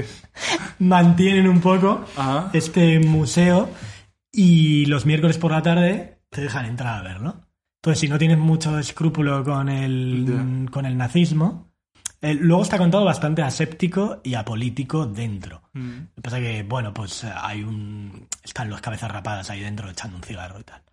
Eh, pero bueno, tú le sonríes. Eh, vol- volvemos a la brecha. Volvemos a la brecha de hombre cisetero. Sí, yo, A ah, lo bueno, a lo mejor a como ti- mujer igual cuelo. A lo mejor a Creo ti que ahí les- yo mejor tú le tú. sonríes a los cabezas No, no. rapadas, y, pero Hay que dejar un poco, sí, el, lo- el antifascismo Mm. Habla. dormido. Para Pero es interesante, más Es allá de muy eso. interesante, Sí. es al nivel de un museo europeo en cuanto a la colección que tienen ahí.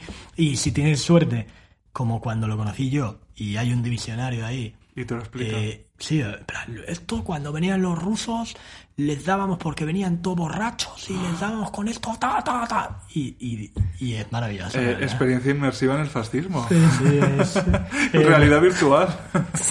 Y luego otro que se le conoce más de nombre, pero poca gente ha ido, es el Museo de América en Moncloa. Y es flipante el museo, tanto el edificio como toda ¿Cuál la es ese? colección. No lo conozco yo. Pues es todo lo mm, saqueado un poco en las colonizaciones. ¿Pero y dónde está en Moncloa?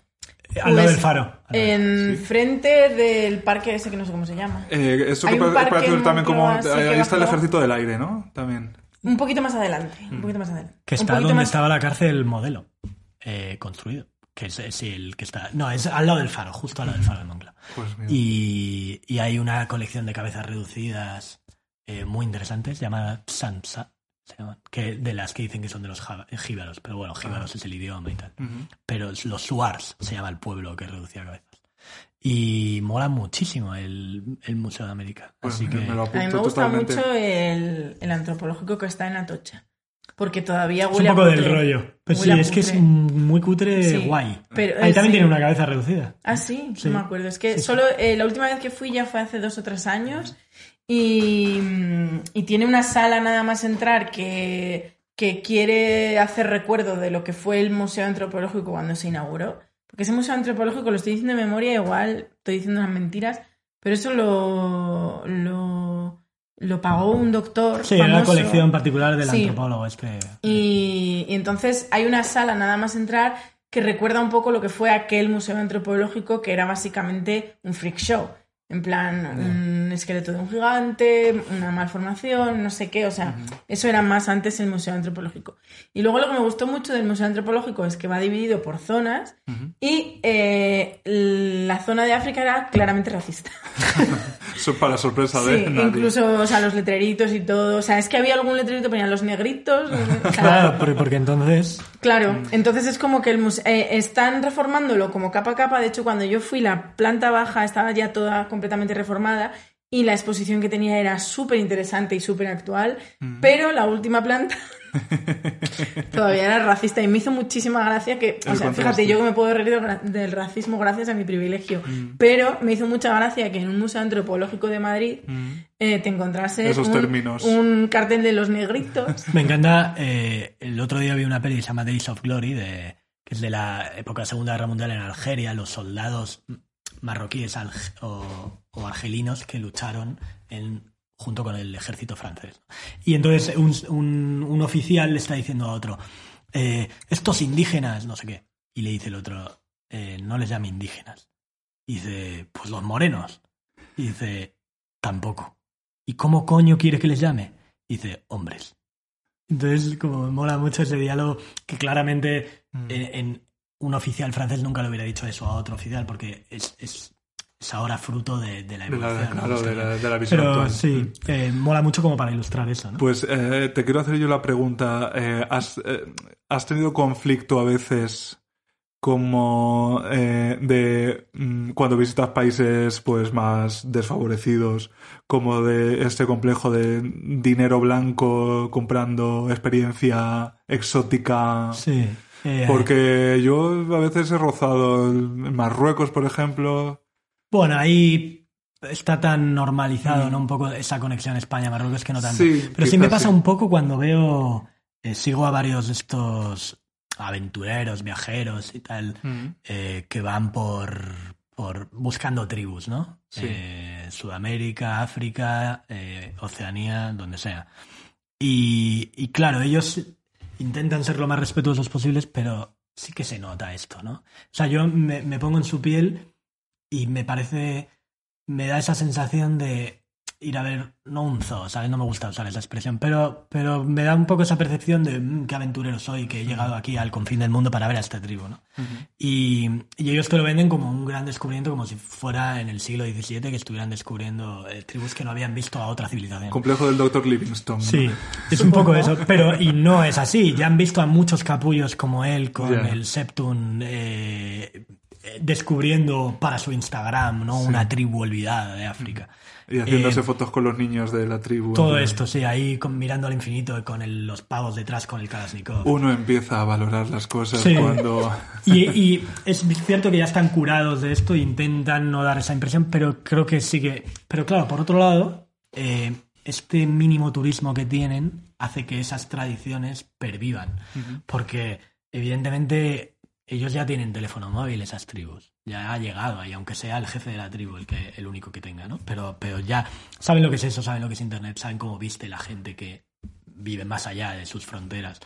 Y, y evidentemente es como las crisis de fe que está habiendo en los países eh, orienta- de Oriente Medio y así. Que de pronto de rezar cinco veces al día en la Meca les han puesto una ventana al mundo en la mano y ven a chavales de su misma edad, todos estos eh, musulmanes, eh, pegándose unas fiestas que flipas, viajando, están conociendo gente y, que, y evidentemente también quieren eso. Y entonces empiezan a decir, pues a lo mejor no tengo que rezar cinco veces al día y puedo ir a conocer chicas a una discoteca yo también, ¿no? Y, y, bueno, en las tribus como que puede pasar eso también y, y que empiecen a vestir más como nosotros, etcétera, y se pierda todo eso. Eh, pues por un lado, es, es como, depende en qué situación, ¿no? Porque pasa un poco con las mujeres jirafa, ¿no? Eh, de, de Myanmar, que acabaron emigrando a, a Tailandia y allí las tienen pues como si fuera un zoo, ¿no? Las eh, Sí, que son muy llamativas sí, con los anillos en el cuello y demás. Eh, entonces, claro, depende cómo se trate el respeto con el, y si hay alguien lucrándose o son ellos mismos que para Mm. el mantenimiento de la aldea les viene bien esto y, y no está mal, ¿no? Entonces ya es una decisión personal un poco, porque si lo haces con respeto, pues me parece bien. Sí, hombre, supongo que esto es, es, un, es un universo que no está a lo mejor tan a mano nuestra, ¿no? Lo de ir a descubrir una tribu, que también me... eh, es como... Yo me, me imagino el percal y me, da- me- tengo conflicto, ¿no? Como es que a lo mejor esa tribu está muy bien sin que tú la vayas a visitar, ¿no? Como que no hay ninguna necesidad de que tú, hombre blanco, eh, vayas a descubrir nada, ¿no? Por otra parte, si vas eh, y les llevas, pues vas con un médico y les, les haces un chequeo a todos, pues mira qué bien, ¿no? Sí, o- Y les dejas unas medicinas y tal que...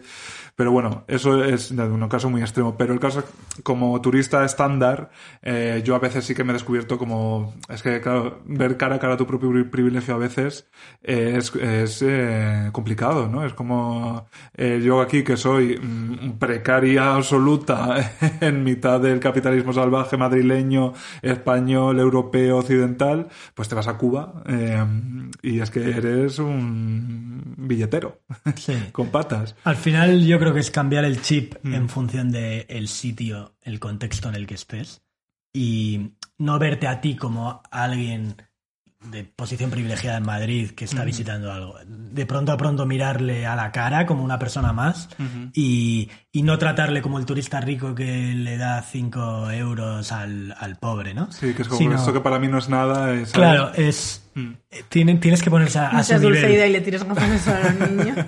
Claro, incluso si ahí se regatea, por mucho que para ti no signifique nada, Mm. tienes que regatear porque es así. Sí. Te tienes que adaptar Sí, ¿no? a- sí. Mm. a- al contexto.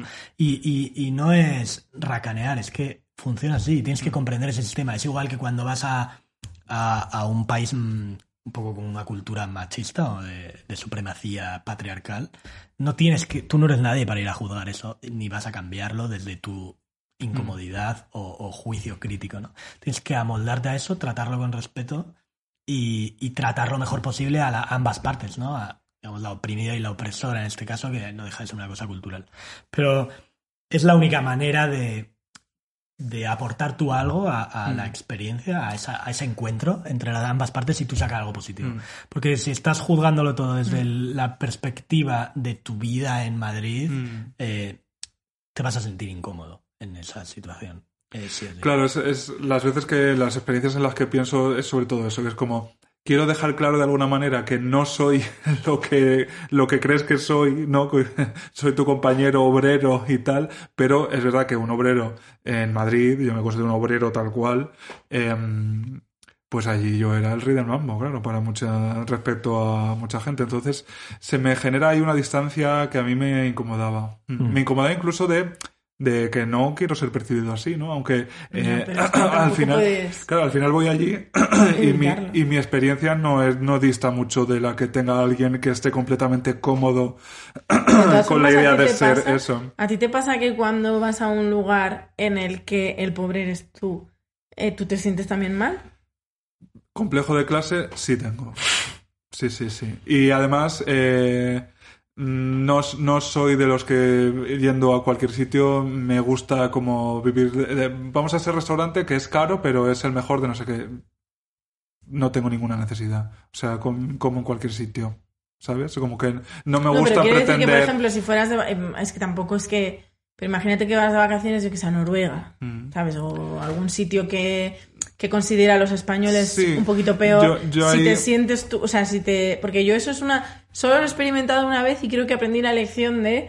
eh, de qué va esto, pero yo sí que me sentí un poco así, por ejemplo, en Inglaterra Ya. de que te miran por encima del hombro. Entonces, en Mm. el momento que, que yo experimenté eso, decidí que no iba a, replicarlo nunca Hombre, ni claro. a hacer sentir a... Entonces, a lo mejor me voy más hacia tu lado de si estoy en Cuba o estoy en cualquier sitio en el que ves que claramente la otra persona tiene una vida peor que tú según tus criterios. Claro, sí, sí, sí, sí. Eh, pues no ser condescendiente ni ser... Claro, tal. yo eso es lo último que quiero ser y lo último que quiero resultar, pero ya me pongo yo incómodo como, como que fuerzo el demostrar que no soy el turista blanco. Yo no soy esa que tú te imaginas. Eso es, que ha venido a Varadero con la pulsera, ¿sabes? Pero que incluso probablemente sea torpe a la manera, en la manera de expresarlo. Y seguro que si voy a Noruega, eh, pues iré a los sitios más baratos que hay, eso para empezar. Una limosna para un español. Y, y habrá una distancia también entre los noruegos y, y yo. Em, Yo creo que es la manera con la que te entiendes con todo el mundo es eh, con un pequeño detalle que te haga ver que eres igual que esa persona, ¿no? Pues eh, eh, yo qué sé, imagínate que estás tú y un niño pakistaní en mitad de la calle, el niño te viene a pedir dinero, tú no debes darle, eh, y encuentras algo que os haga gracia a ambos. Y de repente ahí está el vínculo y rompes esa diferencia de que tú puedas ser un saco de dinero andante, ¿no? Y él un, niño pobre que necesita tu ayuda. Entonces, no es ninguna de esas dos cosas. Y tú tienes que hacerle ver que no eres eso, igual que tú no le puedes ver de esa manera. Y es simplemente encontrar un punto en común, pues como, como para ver si somos iguales, ¿no? Eh, nos hace gracia también ese pájaro cagando en la cabeza de ese hombre, ¿no? por ejemplo. Entonces, al final es tratarle como tratarías a cualquier vecino con el que te encuentras paseando por Malasaña, ¿no? Mm. Eh, y, y no ver que esa diferencia cultural lo empañe, porque en las cosas básicas somos iguales y es lo que se nos tiene que notar, ¿no? No romper esa distancia Hombre, lógica. Ahí es donde yo creo que por eso nos encanta a todos viajar, ¿no? Porque viajar te pone... te enfrenta a eso, Claro, te claro. enfrenta a, a, bueno, a que la, la vida no es solo la tuya, que la vida puede ser eh, rimada con rimas que tú desconoces todavía. Sí, sí, sí. Eh, y, sí, y al final, eh, por eso yo creo que la, la cuestión turística, eh, a poco que tengas un mínimo de conciencia, enseguida como que la superas, ¿no? Como que al final tú te acuerdas de tu viaje a Londres, aunque es el sitio más típico y tal, ¿te acuerdas de, de lo que viste en la Tate Modern? Es que yo no... Sí. Bueno... Es que ya te digo que mi relación con los museos es muy especial. Aparte, bueno, o te, o te acuerdas de lo que... Lo que no me acuerdo de del, Camden. Del Big Bang o del Camden tal. Eh, joder, no, pero si tú has descubierto, si tú has entrado en contacto con no sé quién que te ha Yo invitado recomiendo a que vais a Londres, fiesta... no entréis en contacto con los londinenses. No hay necesidad. Pudiendo ir al Tate, no, hombre. verdad que no ahí te entres en contacto con los londinenses. Y en Londres hay mucha gente que no es de Londres y seguro que es muy simpática. Eso sí. Hola de nuevo, chicas del volcán que viven allí. No, o sea que al final lo que, lo que quiero decir con esto es que yo las cosas que recuerdo de mis viajes no son casi nunca ni el gran monumento, por mucho que me impresione verlo. Sí, sí, sí. ¿No? Pues si tú vas al Museo de Pérgamo en Berlín y es impresionante, es muy impresionante. Pero yo en Berlín me acuerdo de mm, la fiesta que nos pegábamos en un sitio que nos descubrieron porque tal amigo, ¿no? Y al Que en final... Berlín siempre te acuerdas de alguna fiesta. Y te olvidas de... Yo he ido cuatro veces a Berlín y nunca he ido de fiesta. Pero bueno. Es que tanto- hay tanto museo Yo he ido... que luego si quiero madrugar para verlos todos no fiesta. Yo- Prioridades. Yo he ido dos veces a Berlín y creo que los museos me los vi todo en un día. El Altes, el Neues y el Pérgamo. eh, o sea, solo ese día, esa mañana, para luego ya seguir bebiendo. Pero eso, que al final, eh, eh, como son esos momentos los que, los que, mm, los que eh, recuerdas, ¿no? Los que yo ya sé que pueden surgir o pueden no surgir, que a veces no surgen, pero eh, al final también es como estar abierto a esa posibilidad. Y también puede ser como muy desilusionante cuando ves que, pues que no lo consigues, ¿no? A Sí. ti te pasa eso también como que... Sí, yo eh, viajando, igual que intento en mi día a día, en la vida, intento forzar la anécdota. Claro. Entonces, aunque hay cosas que el sentido común te diga que no tienes que hacerlo o que sería mejor que te fueras al hotel, tu fuerza. Pueden pasar cosas malas, Sí, pero la mayoría de Pero veces... siempre les recomiendo no meteros en cama de menores de edad. No, no, Sí, eso, eso- no- eso no. Hay anécdotas y anécdotas. Y menos en Albacete. Mira, por ejemplo, me viene uno a la cabeza, Mm. Budapest. Eh, yo sé que hay una locomotora soviética en un hangar de trenes abandonado en las afueras. Eh, me han comentado. Sí. Y entonces, pues nada, vamos para allá. Y al llegar es un recinto gigantesco, no hay entrada posible, está todo con una concertina vallado y con un muro alto. Y no hay manera de entrar. Eh, pero es ese lugar. Entonces, bueno, al final encuentro una escombrera, de ahí me aupo, pongo como un. como si fuera una alfombra de esparto encima del alambre de espino y salto al otro lado. Madre mía. Claro, que ya dices, es que es muy mala idea. Aunque la encuentre, aunque no pasa nada, eh, no está bien. Pero, gracias a eso, pues la recuerdo ahora, ¿no? Bueno, el caso es que paso al otro lado y cuando estoy al otro lado veo que a lo mejor no está tan abandonada como parecía en un... De repente hay 1500 trabajadores ahí como en, en la cadena de montaje. Pero ¿usted quién es? No, pero había un coche que no parecía abandonado ahí a lo lejos. Sí. Bueno, el caso es que yo entro en un primer hangar y hay trenes como de los años 60, muy guapo, pero no está mi locomotora, así que seguimos andando y cuando estoy a punto de entrar en otro hangar veo a dos guardas húngaros con perros a, no sé, como 200 metros. Y entonces me quedo helado y empiezo a retroceder y cuando ya estoy a punto de estar fuera de su rango de visión me ven. Y yo empiezo a correr a muerte, pero hacia el muro. Pero claro, al otro lado tenía como un montículo hecho con escombros Sí. para uparme. A este lado no tenía nada. Y, pero es esto que dicen que cuando estás en situación de peligro, el chorro de adrenalina que te pega te hace saltar coches. Pues Y no, verdad, tira buzón. y consigo pegar un salto y me corto con el alambre y todo, pero una vez estoy pataleando en el muro, llegan los perros, dos pastores alemanes que digo, es que me habían... Te comido. comen viva, vamos.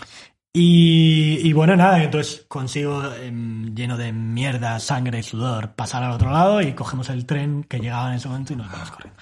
Entonces, eh, no llegué a ver la, la locomotora soviética, pero esto me da pie a otra historia. Y es que esa misma noche en un ruin pub, que son los... ¿Lo conocéis los ruin pubs? Yo no. Es como... Yo que también he estado en Budapest, ahora os cuento mi anécdota. que Budapest es una fuente inagotable. Ya veréis, ya veréis. Es que Los ruin sufrimos pubs son como- físicamente, sufrimos lo mismo.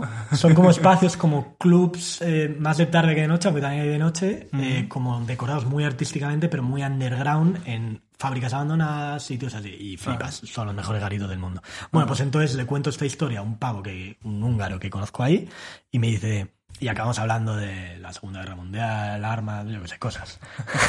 Típica conversación de Claro. heteros. Y, la verdad. y me dice, ¿has disparado alguna vez un Kalashnikov? Eh, arroba policía. Y le digo, pues no, pero, pero estaría bien. Y entonces me escribe una dirección en un papel y me la, me la dice, y dale esto a un taxista mañana. Vale. Y entonces al día siguiente eh, pongo eh, las coordenadas del sitio y la dirección, lo dejo en la habitación del hotel. que Muchas veces hago esto cuando voy a sitios raros para que la policía tenga un sitio por el que empezar a buscar, en el caso de que yo no aparezca o lo que sea. Gracias por el consejo. Mía. Me voy a Berlín. Eh, estoy aquí, aquí. Ahora aquí. ya con la geolocalización en tiempo Sí. real y tal, esto Bueno, en WhatsApp, sí, la verdad sí. es que... hay- eh, pero bueno, antes lo hacíamos con papeles. Madre y entonces nada, llego a, a, a un polígono industrial y ahí eh, unos antiguos paramilitares, eh, con las armas que habían sobrado de la Guerra Fría y tal, pues habían montado un salón de tiro en un sótano. Entonces podías disparar con todo tipo de armas. En plan, hasta la de Terminator, esta de cuando coge. Sí, sí, sí. Todas. Madre mía. Eh, y nada, pues ahí disparé con Kalashnikov y cosas. Y. Y nada, ya el desenlace final de la historia es que me llevé los casquillos de regalo. Y, y digo, ah, pues a lo mejor esto en el aeropuerto. Puede ser un problema. Pero bueno, Mm. era como muy tonto y digo, bueno, lo pongo así en una bolsita por fuera de la mochila y si me lo quitan, me lo quitan. Mm. Y claro, no solo me lo quitan, sino que llevan a la policía de aduanas, me hacen desenrollar hasta los calcetines, me meten en un cuartucho, una hora de interrogatorio, me preguntan hasta el ADN de mis padres, casi pierdo el avión y tal. Pero bueno, así ha quedado la, la anecdotilla. Pues mi experiencia en Simpática Budapest. anécdota. Eh, mm, me encanta una cueva, como Mm. fan de Atapuerca también que soy, y resulta que en Budapest hay muchas cuevas. Y entonces digo, pues no puedo ir de esta simpática ciudad sin ver una cueva. Y también desde el hotel, pues dije, pues mira, esta parece que está cerca. Y pues era esta que está más cerca. Y además era una de las mejores valoradas. O sea, no solo que estuviera cerca. Y la anécdota es tremenda cuesta que tuve que ir para llevar a la puta cuesta porque estaba eh, cerca, pero Mm. todo. Y ya está, eso es lo más fuerte que hice en Budapest. Pero Pues molaba yo- la cueva, ¿o no? Sí, la verdad es que me gustó mucho y además eh, no había nadie, o sea, nos hicieron la visita solo para mi amiga y para mí, porque hacían como, era en plan de, pues a tres horas al día hacían visita guiada. Mm. Y estábamos solas, con lo cual la señora fue súper maja, porque solo estaba para nosotras, respondió todas mis preguntas impertinentes, nos hizo un montón de experiencias, rollo apagar las luces para sentirnos en la cueva eh, completamente oscuras y no sé qué, y ya está. Eso fue lo más fuerte que me pasó en Budapest. Pues yo no estaba en Budapest. cuesta, pues me Pues encanta. debes Es- de las ciudades es más guay. flipantes de Europa, sin duda. Y Pues- bueno, eh, en Budapest no salí de fiesta porque yo nunca salgo de fiesta cuando voy de viaje. Pues pero mal- mal hecho. sí que estuve hasta las 2 de la mañana en un balneario, porque había balnearios que viernes y sábados cerraban a las 2 de la mañana. Muy de señora los Budapest. ¿Y qué balnearios? Es que yo si Sí, vuelvo sí. a Budapest, o sea, mañana, tarde y noche. Un balneario. O sea, ver, Budapest, los- Marinador, Los, eh. museos ya me los vi, ahora ya balnearios. Es que el- todo lo que sea mojar el cuerpo mm, en actitud pasiva siempre es garantía de éxito. Mojar y pasiva, desde luego, no es siempre una buena combinación. Eh, Pues si te gustan las cuevas, te recomiendo muchísimo la, creo que se llama Mina del Hierro en Cuenca, y es una antigua mina romana en la que, que era como si fuera un campo de concentración condena a muerte que había cuando los romanos eh, conquistaron eh, Hispania. ¿no? Mira, pues nos dijeron que el- habían sido muy buenos los romanos. Sí, sí, muy buenos. Mira, lo que hacían los patricios era hacer préstamos y luego para hacer, para devolver las deudas, le decían, sí, pues eh, ahora tú te vas a meter en esta mina a, a picar hasta que devuelvas la deuda. Lo que pasa que dentro de la mina, para que tuvieran fuerzas, les daban tres comidas al día, que era muy poco habitual en aquella época. Entonces la deuda nunca paraba de crecer. Y nunca devolvían la deuda y acababan muriendo dentro Joder. de esa Mira mina los patricios. familias que- enteras eh, muy jodidos. Un El sitio día- siniestro sin, sin serlo, porque al final es, bueno, hay interés geológico y muy bonito y tal, pero De verdad, no sabía que la estrella de mar de Bob Esponja era tan cruel. el, diario de, el diario de Patricio. Es que los romanos Sí, son sí, unos sí. hijos de puta. Teníamos que hacer un ¿Sabes qué capítulo pasa? romanas. Romanas. Pero es Eh, que, o sea, eh, los romanos eran muy hijos de puta. Sí, a ver, yo creo que la- la- lo que provoca que él se mire con esas glorias pasadas es el tiempo. O sea, eh, bueno, y porque eran la hostia también. sí, en muchos Ah, o sentidos, sea, sí. Sí, a pero... ver, no nos podemos meter mucho con los romanos porque nos pueden hacer explota, explota en tu... O sea, rebota, rebota en tu explota, porque al final somos hijos de... Y mantenemos... A mí lo que más me fascina de, de leer cosas sobre Roma y tal, que soy también muy fan, Ujú. recomendación que os hago, queridos oyentes, Mary Bird, todos sus documentales, libros, vedlos. Mm, es que somos la misma persona, somos la misma cultura. Bueno. Y somos igual de hijos de puta. Sí, a ver, que desde luego eh, eh, las aniquilaciones y los derechos humanos de hace No, 2000 años y- parecen menos que los de hace 500. Pero en el día a día. Sí. Pero dicen los italianos. No, no, los romanos. Pero los romanos tenían una ambición científica, ingeniería y demás. No, si no los hemos- veo, o sea... Que aquí no hemos tenido. Claro, aquí hemos sido más Aquí, panchos. mm, eh, la hemos tenido, pero la, La hemos parte perdido. visigoda ya... Pero, pero- pero visigodos no eran de aquí. Ah. Claro, de No, aquí no, no, eran, no. de aquí eran los íberos, los, eh, Los lusitanos. todos esos. Bueno, pero seguro que también se comía muy bien aquí. El La adobo, cultura del sí, lo que más fuera. tranquilos, al final. Para ir acabando, eh, sitios eh, más internacionales, yo me apunto Budapest, pero así que, mm, digamos, estén a, a- a la altura de lo- del bolsillo medio, precario, español, y que sea un viaje que recomiendes. Pues de los últimos viajes que he hecho, recomiendo muchísimo Uzbekistán, que es todos los países que acaban en Istán, como que generan ¿Es el país de. Borat, eso? ¿Cuál No, eso es, eh, eso es Kazajistán, Ah. que es el, el colindante, todavía más grande este.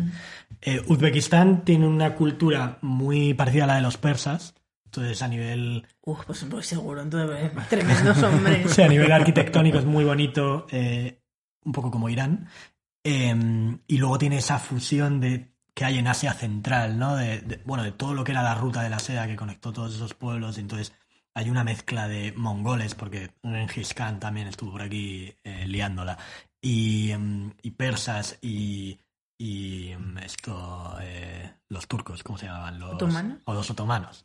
Entonces hay una mezcla tan brutal de civilizaciones que la gente es súper súper peculiar. Además, estuvo ocupado durante 100 años por los rusos y, y entonces caía- caído el muro, intentaron reivindicar su propia identidad nacional, que la cogieron a raíz de una figura que se llama Tamerlán y fue uno de estos emperadores eh, de ascendencia mongol y, y- y entonces básicamente no era de allí, pero se estableció allí, arrasó el país, pero bueno, ahora le rinden culto porque esta relatividad eh, Sí, temporal también es fascinante. sí, ¿no? ¿no? Y bueno, que es un país increíble, tanto la gente como la cultura, Y el, tú si te vas a Uzbekistán, ¿se llamaba así el país? Uzbekistán. Madre mía. ¿Y tú cómo hablas con esa gente? En inglés. En inglés, hablan inglés. Sí, el, el sector servicios eh, Claro. lo habla bien, Mm. más o menos. Y, y luego, pues, con el pueblo llano, pues con gestos como Con todos lados, y al final eh, te entienden Qué muy bien. nunca se me hubiera ocurrido. ¿Dónde vas de verano? Pues a Uzbekistán vivas. Yo es que me... Voy a buscar en Google, pero literal para ver cómo son los hombres, porque es que a mí un hombre persa. es que ahora estoy muy enamorada de un señor, de un actor, que. que... ¿Tú has visto What We Do in the Shadows? No. Pues eh, bueno, es un actor de origen persa, yo Mm. creo, de ascendencia persa. O sea, él es británico nacido en Reino Unido. Pero, o sea, estoy completamente fascinada por su Buena caja torácica tienen. Y buenas alfombras. Tremenda también, tremenda. Se ha tocado el pecho. Guau. Pues eh, Uzbekistán ha anotado y Uzbekistán lo recomiendo muchísimo. entiendo que no sé el billete, pero allí será barato, ¿no? Sí, sí, es muy barato. Y Oh, además, qué bonito. de hecho, han construido Hija, tenemos que trenes que recorren Un- el país. Fletamos un autobús de puedo hablar. Claro, allí nos llevamos a todos los maricones a pero esto Uzbekistán. es precioso, qué bonito. Si no me ha salido ningún hombre, ya quiero ir. Ahí también tuve historia con Kalashnikov, pero ahí me apuntaron. no- ¿Cómo no se ve? Uzbekistán, Eh, man. ¿Cómo es el momento en el que te apuntan con una Kalashnikov? Pues me acerqué mucho a la frontera con Tayikistán. He buscado Oh. Uzbekistán, man, y me ha salido. pues ya está, este es, es tu destino. Ah, pues este. Sí voy. Ir a conocer a este hombre. y así en Europa, una escapadita en, en Europa, o algo más cercano. pues mira, soy muy de road trips eh, atravesando países pequeños. Y em, dos, países, dos viajes que me han fascinado han sido eh, no, los eh, países bálticos, eh, que además lo puedes hacer en circular, desde ida y vuelta desde Vilna, y te haces... Porque además de volver en otro país el coche a alquilar, este, te pegan un rejón de 150 euros solo por devolverlo en otro país.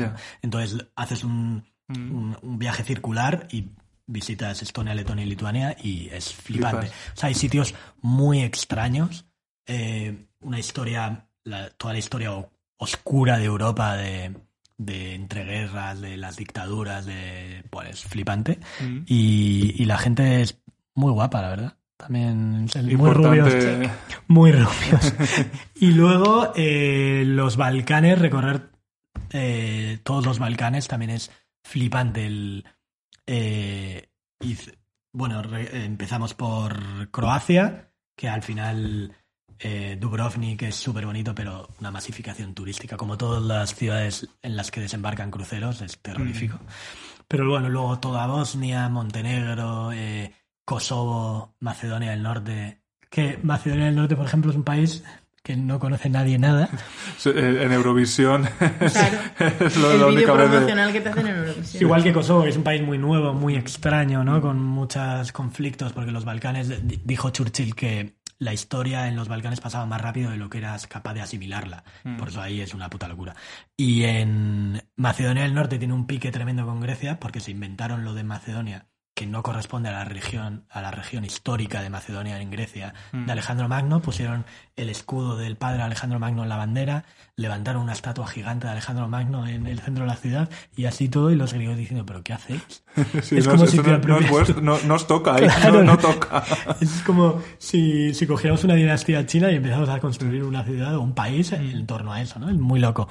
Y, y entonces Macedonia del Norte es muy interesante, eh, porque es- además la ciudad de las estatuas, la capital, es todo, todo estatuas, estatuas por todos lados. Y es muy curiosa. Y luego Kosovo es un país muy loco, eh, sin ley, de país pobre, pero llena de, de deportivos y de ostentación un poco rusa, ¿no? De, de este, Sí, este sí, rollo. Y luego con una devoción brutal hacia Estados Unidos, gracias a Qué los curioso, bombardeos. sí. Claro, durante la guerra de Kosovo, eh, Clinton eh, bombardeó a los serbios a saco y entonces desde eso les dijeron, venga, ¿queréis una base militar? Vamos a hacer una, una de las bases militares más grandes del mundo aquí, vamos a poner banderas yankees por todos lados, estatuas a Clinton. vale, y, A está, Mónica Levinsky, la estatua y Mónica. está muy guay. Y luego también hay ahora devoción a Dualipa, por supuesto. Hombre, por supuesto. De hecho, vimos, estaban pintando un mural gigante de Dualipa ahorcajadas en un misil. Eh, y- Perdón, qué maravilla. O sea, ahí quiero ir ya. Muy guay. Y entonces preguntamos a los, a los artistas, a los que estaban Sí. haciendo el mural, ¿y esto? ¿Quién coño paga esto? Y dice su padre. Tremenda eh, support. Madre mía. O Let's sea, get physical. lo, lo- lo que me ha quedado claro entonces es cua- cuanto más peligroso sea para los maricones, más interesante es el país. Eh, a ver, el Más gay friendly es, No quiere decir que es, claro, un No, país... tienes que sacrificar, tienes Muy- que volverte mm, viajera como yo y sacrificar la fiesta. Es verdad. Sabes que vas a un país muy bonito, pero no puedes salir de fiesta ni espectáculos travestis. Vaya hombre. Hay que sacrificar el travestismo, Bueno, bueno. pero lo demás lo tienes igual. Sí. Pues gracias Javi por este rato y estos consejos y este viajar sin salir del salón. Yo os Eh, recomiendo muchísimo que lo sigáis en Instagram. Porque Que repetimos cómo es, porque es un deletreo. Arroba- Es la clave del wifi. Sí, real. Voy a ir letra por letra. Venga. A ver. Con- como si fuera en lenguaje militar, como. Sevilla. E de España. sí. R de Rusia, por ejemplo. Y latina de iglesia. O de Italia, por O de con Italia. lugares. Venga, vamos por países. Venga, claro. S de eh, Sevilla. Sevilla, venga. El país sevillano. T de Tarragona. O de Toledo. Y de, Yugoslavia. de Yugoslavia. Claro, claro. Y X de xilófono. de, algo en China, seguro empieza de Xi'an, Xi'an. Xi'an, por Venga. ejemplo. Donde los guerreros de terracota. Pues mira. Mira, buen sitio también para ir. Pues Javi, gracias por eh, este ratito de viaje astral. A vosotros. ha sido muy divertido. Y me apunto, entonces, hemos dicho Budapest. Bueno, hemos dicho, pasemos el COVID. Bueno, siempre va para Bueno, cuando se pueda. ahora, ahora lo que hay que aprovechar es cuando empezamos a poder viajar, y, pero el turismo aún no se vuelva a reactivar, es ir a Roma, París, las ciudades masificadas turísticamente. Que son Claro, una a pasada. Venecia, a Venecia. ¿no? A Venecia, claro. Estas ciudades momento. ahora es el momento, es Sí. que es el momento absoluto. Es igual, yo mm, fui a Mallorca, que no lo conocí en verano, y sin alemanes, franceses, ingleses, es el paraíso. Mallorca. Claro. Mm. O sea Madrid que- ya es el paraíso sin. Sí. Yo a mí me llamó mucho atención en Barcelona, que en Barcelona sí que el centro es, eh, Sí, es un una- Parque temático. Tal, tal cual. Y No quise las- deciros, bueno, termina, termina. No, que eso, que la última vez que he estado, he estado por trabajo, eh, obviamente, y es otra ciudad. Es otra ciudad. Que no quise deciros, callaros ya la puta boca, por favor, porque llevo media hora de reloj meándome viva ¡Ay, madre! y no quiero acabar como Concha Velasco. Bueno, Corta pues, ya. venga, nos despedimos de nuestros oyentes. Veas a Escapada Viva y hasta el próximo programa.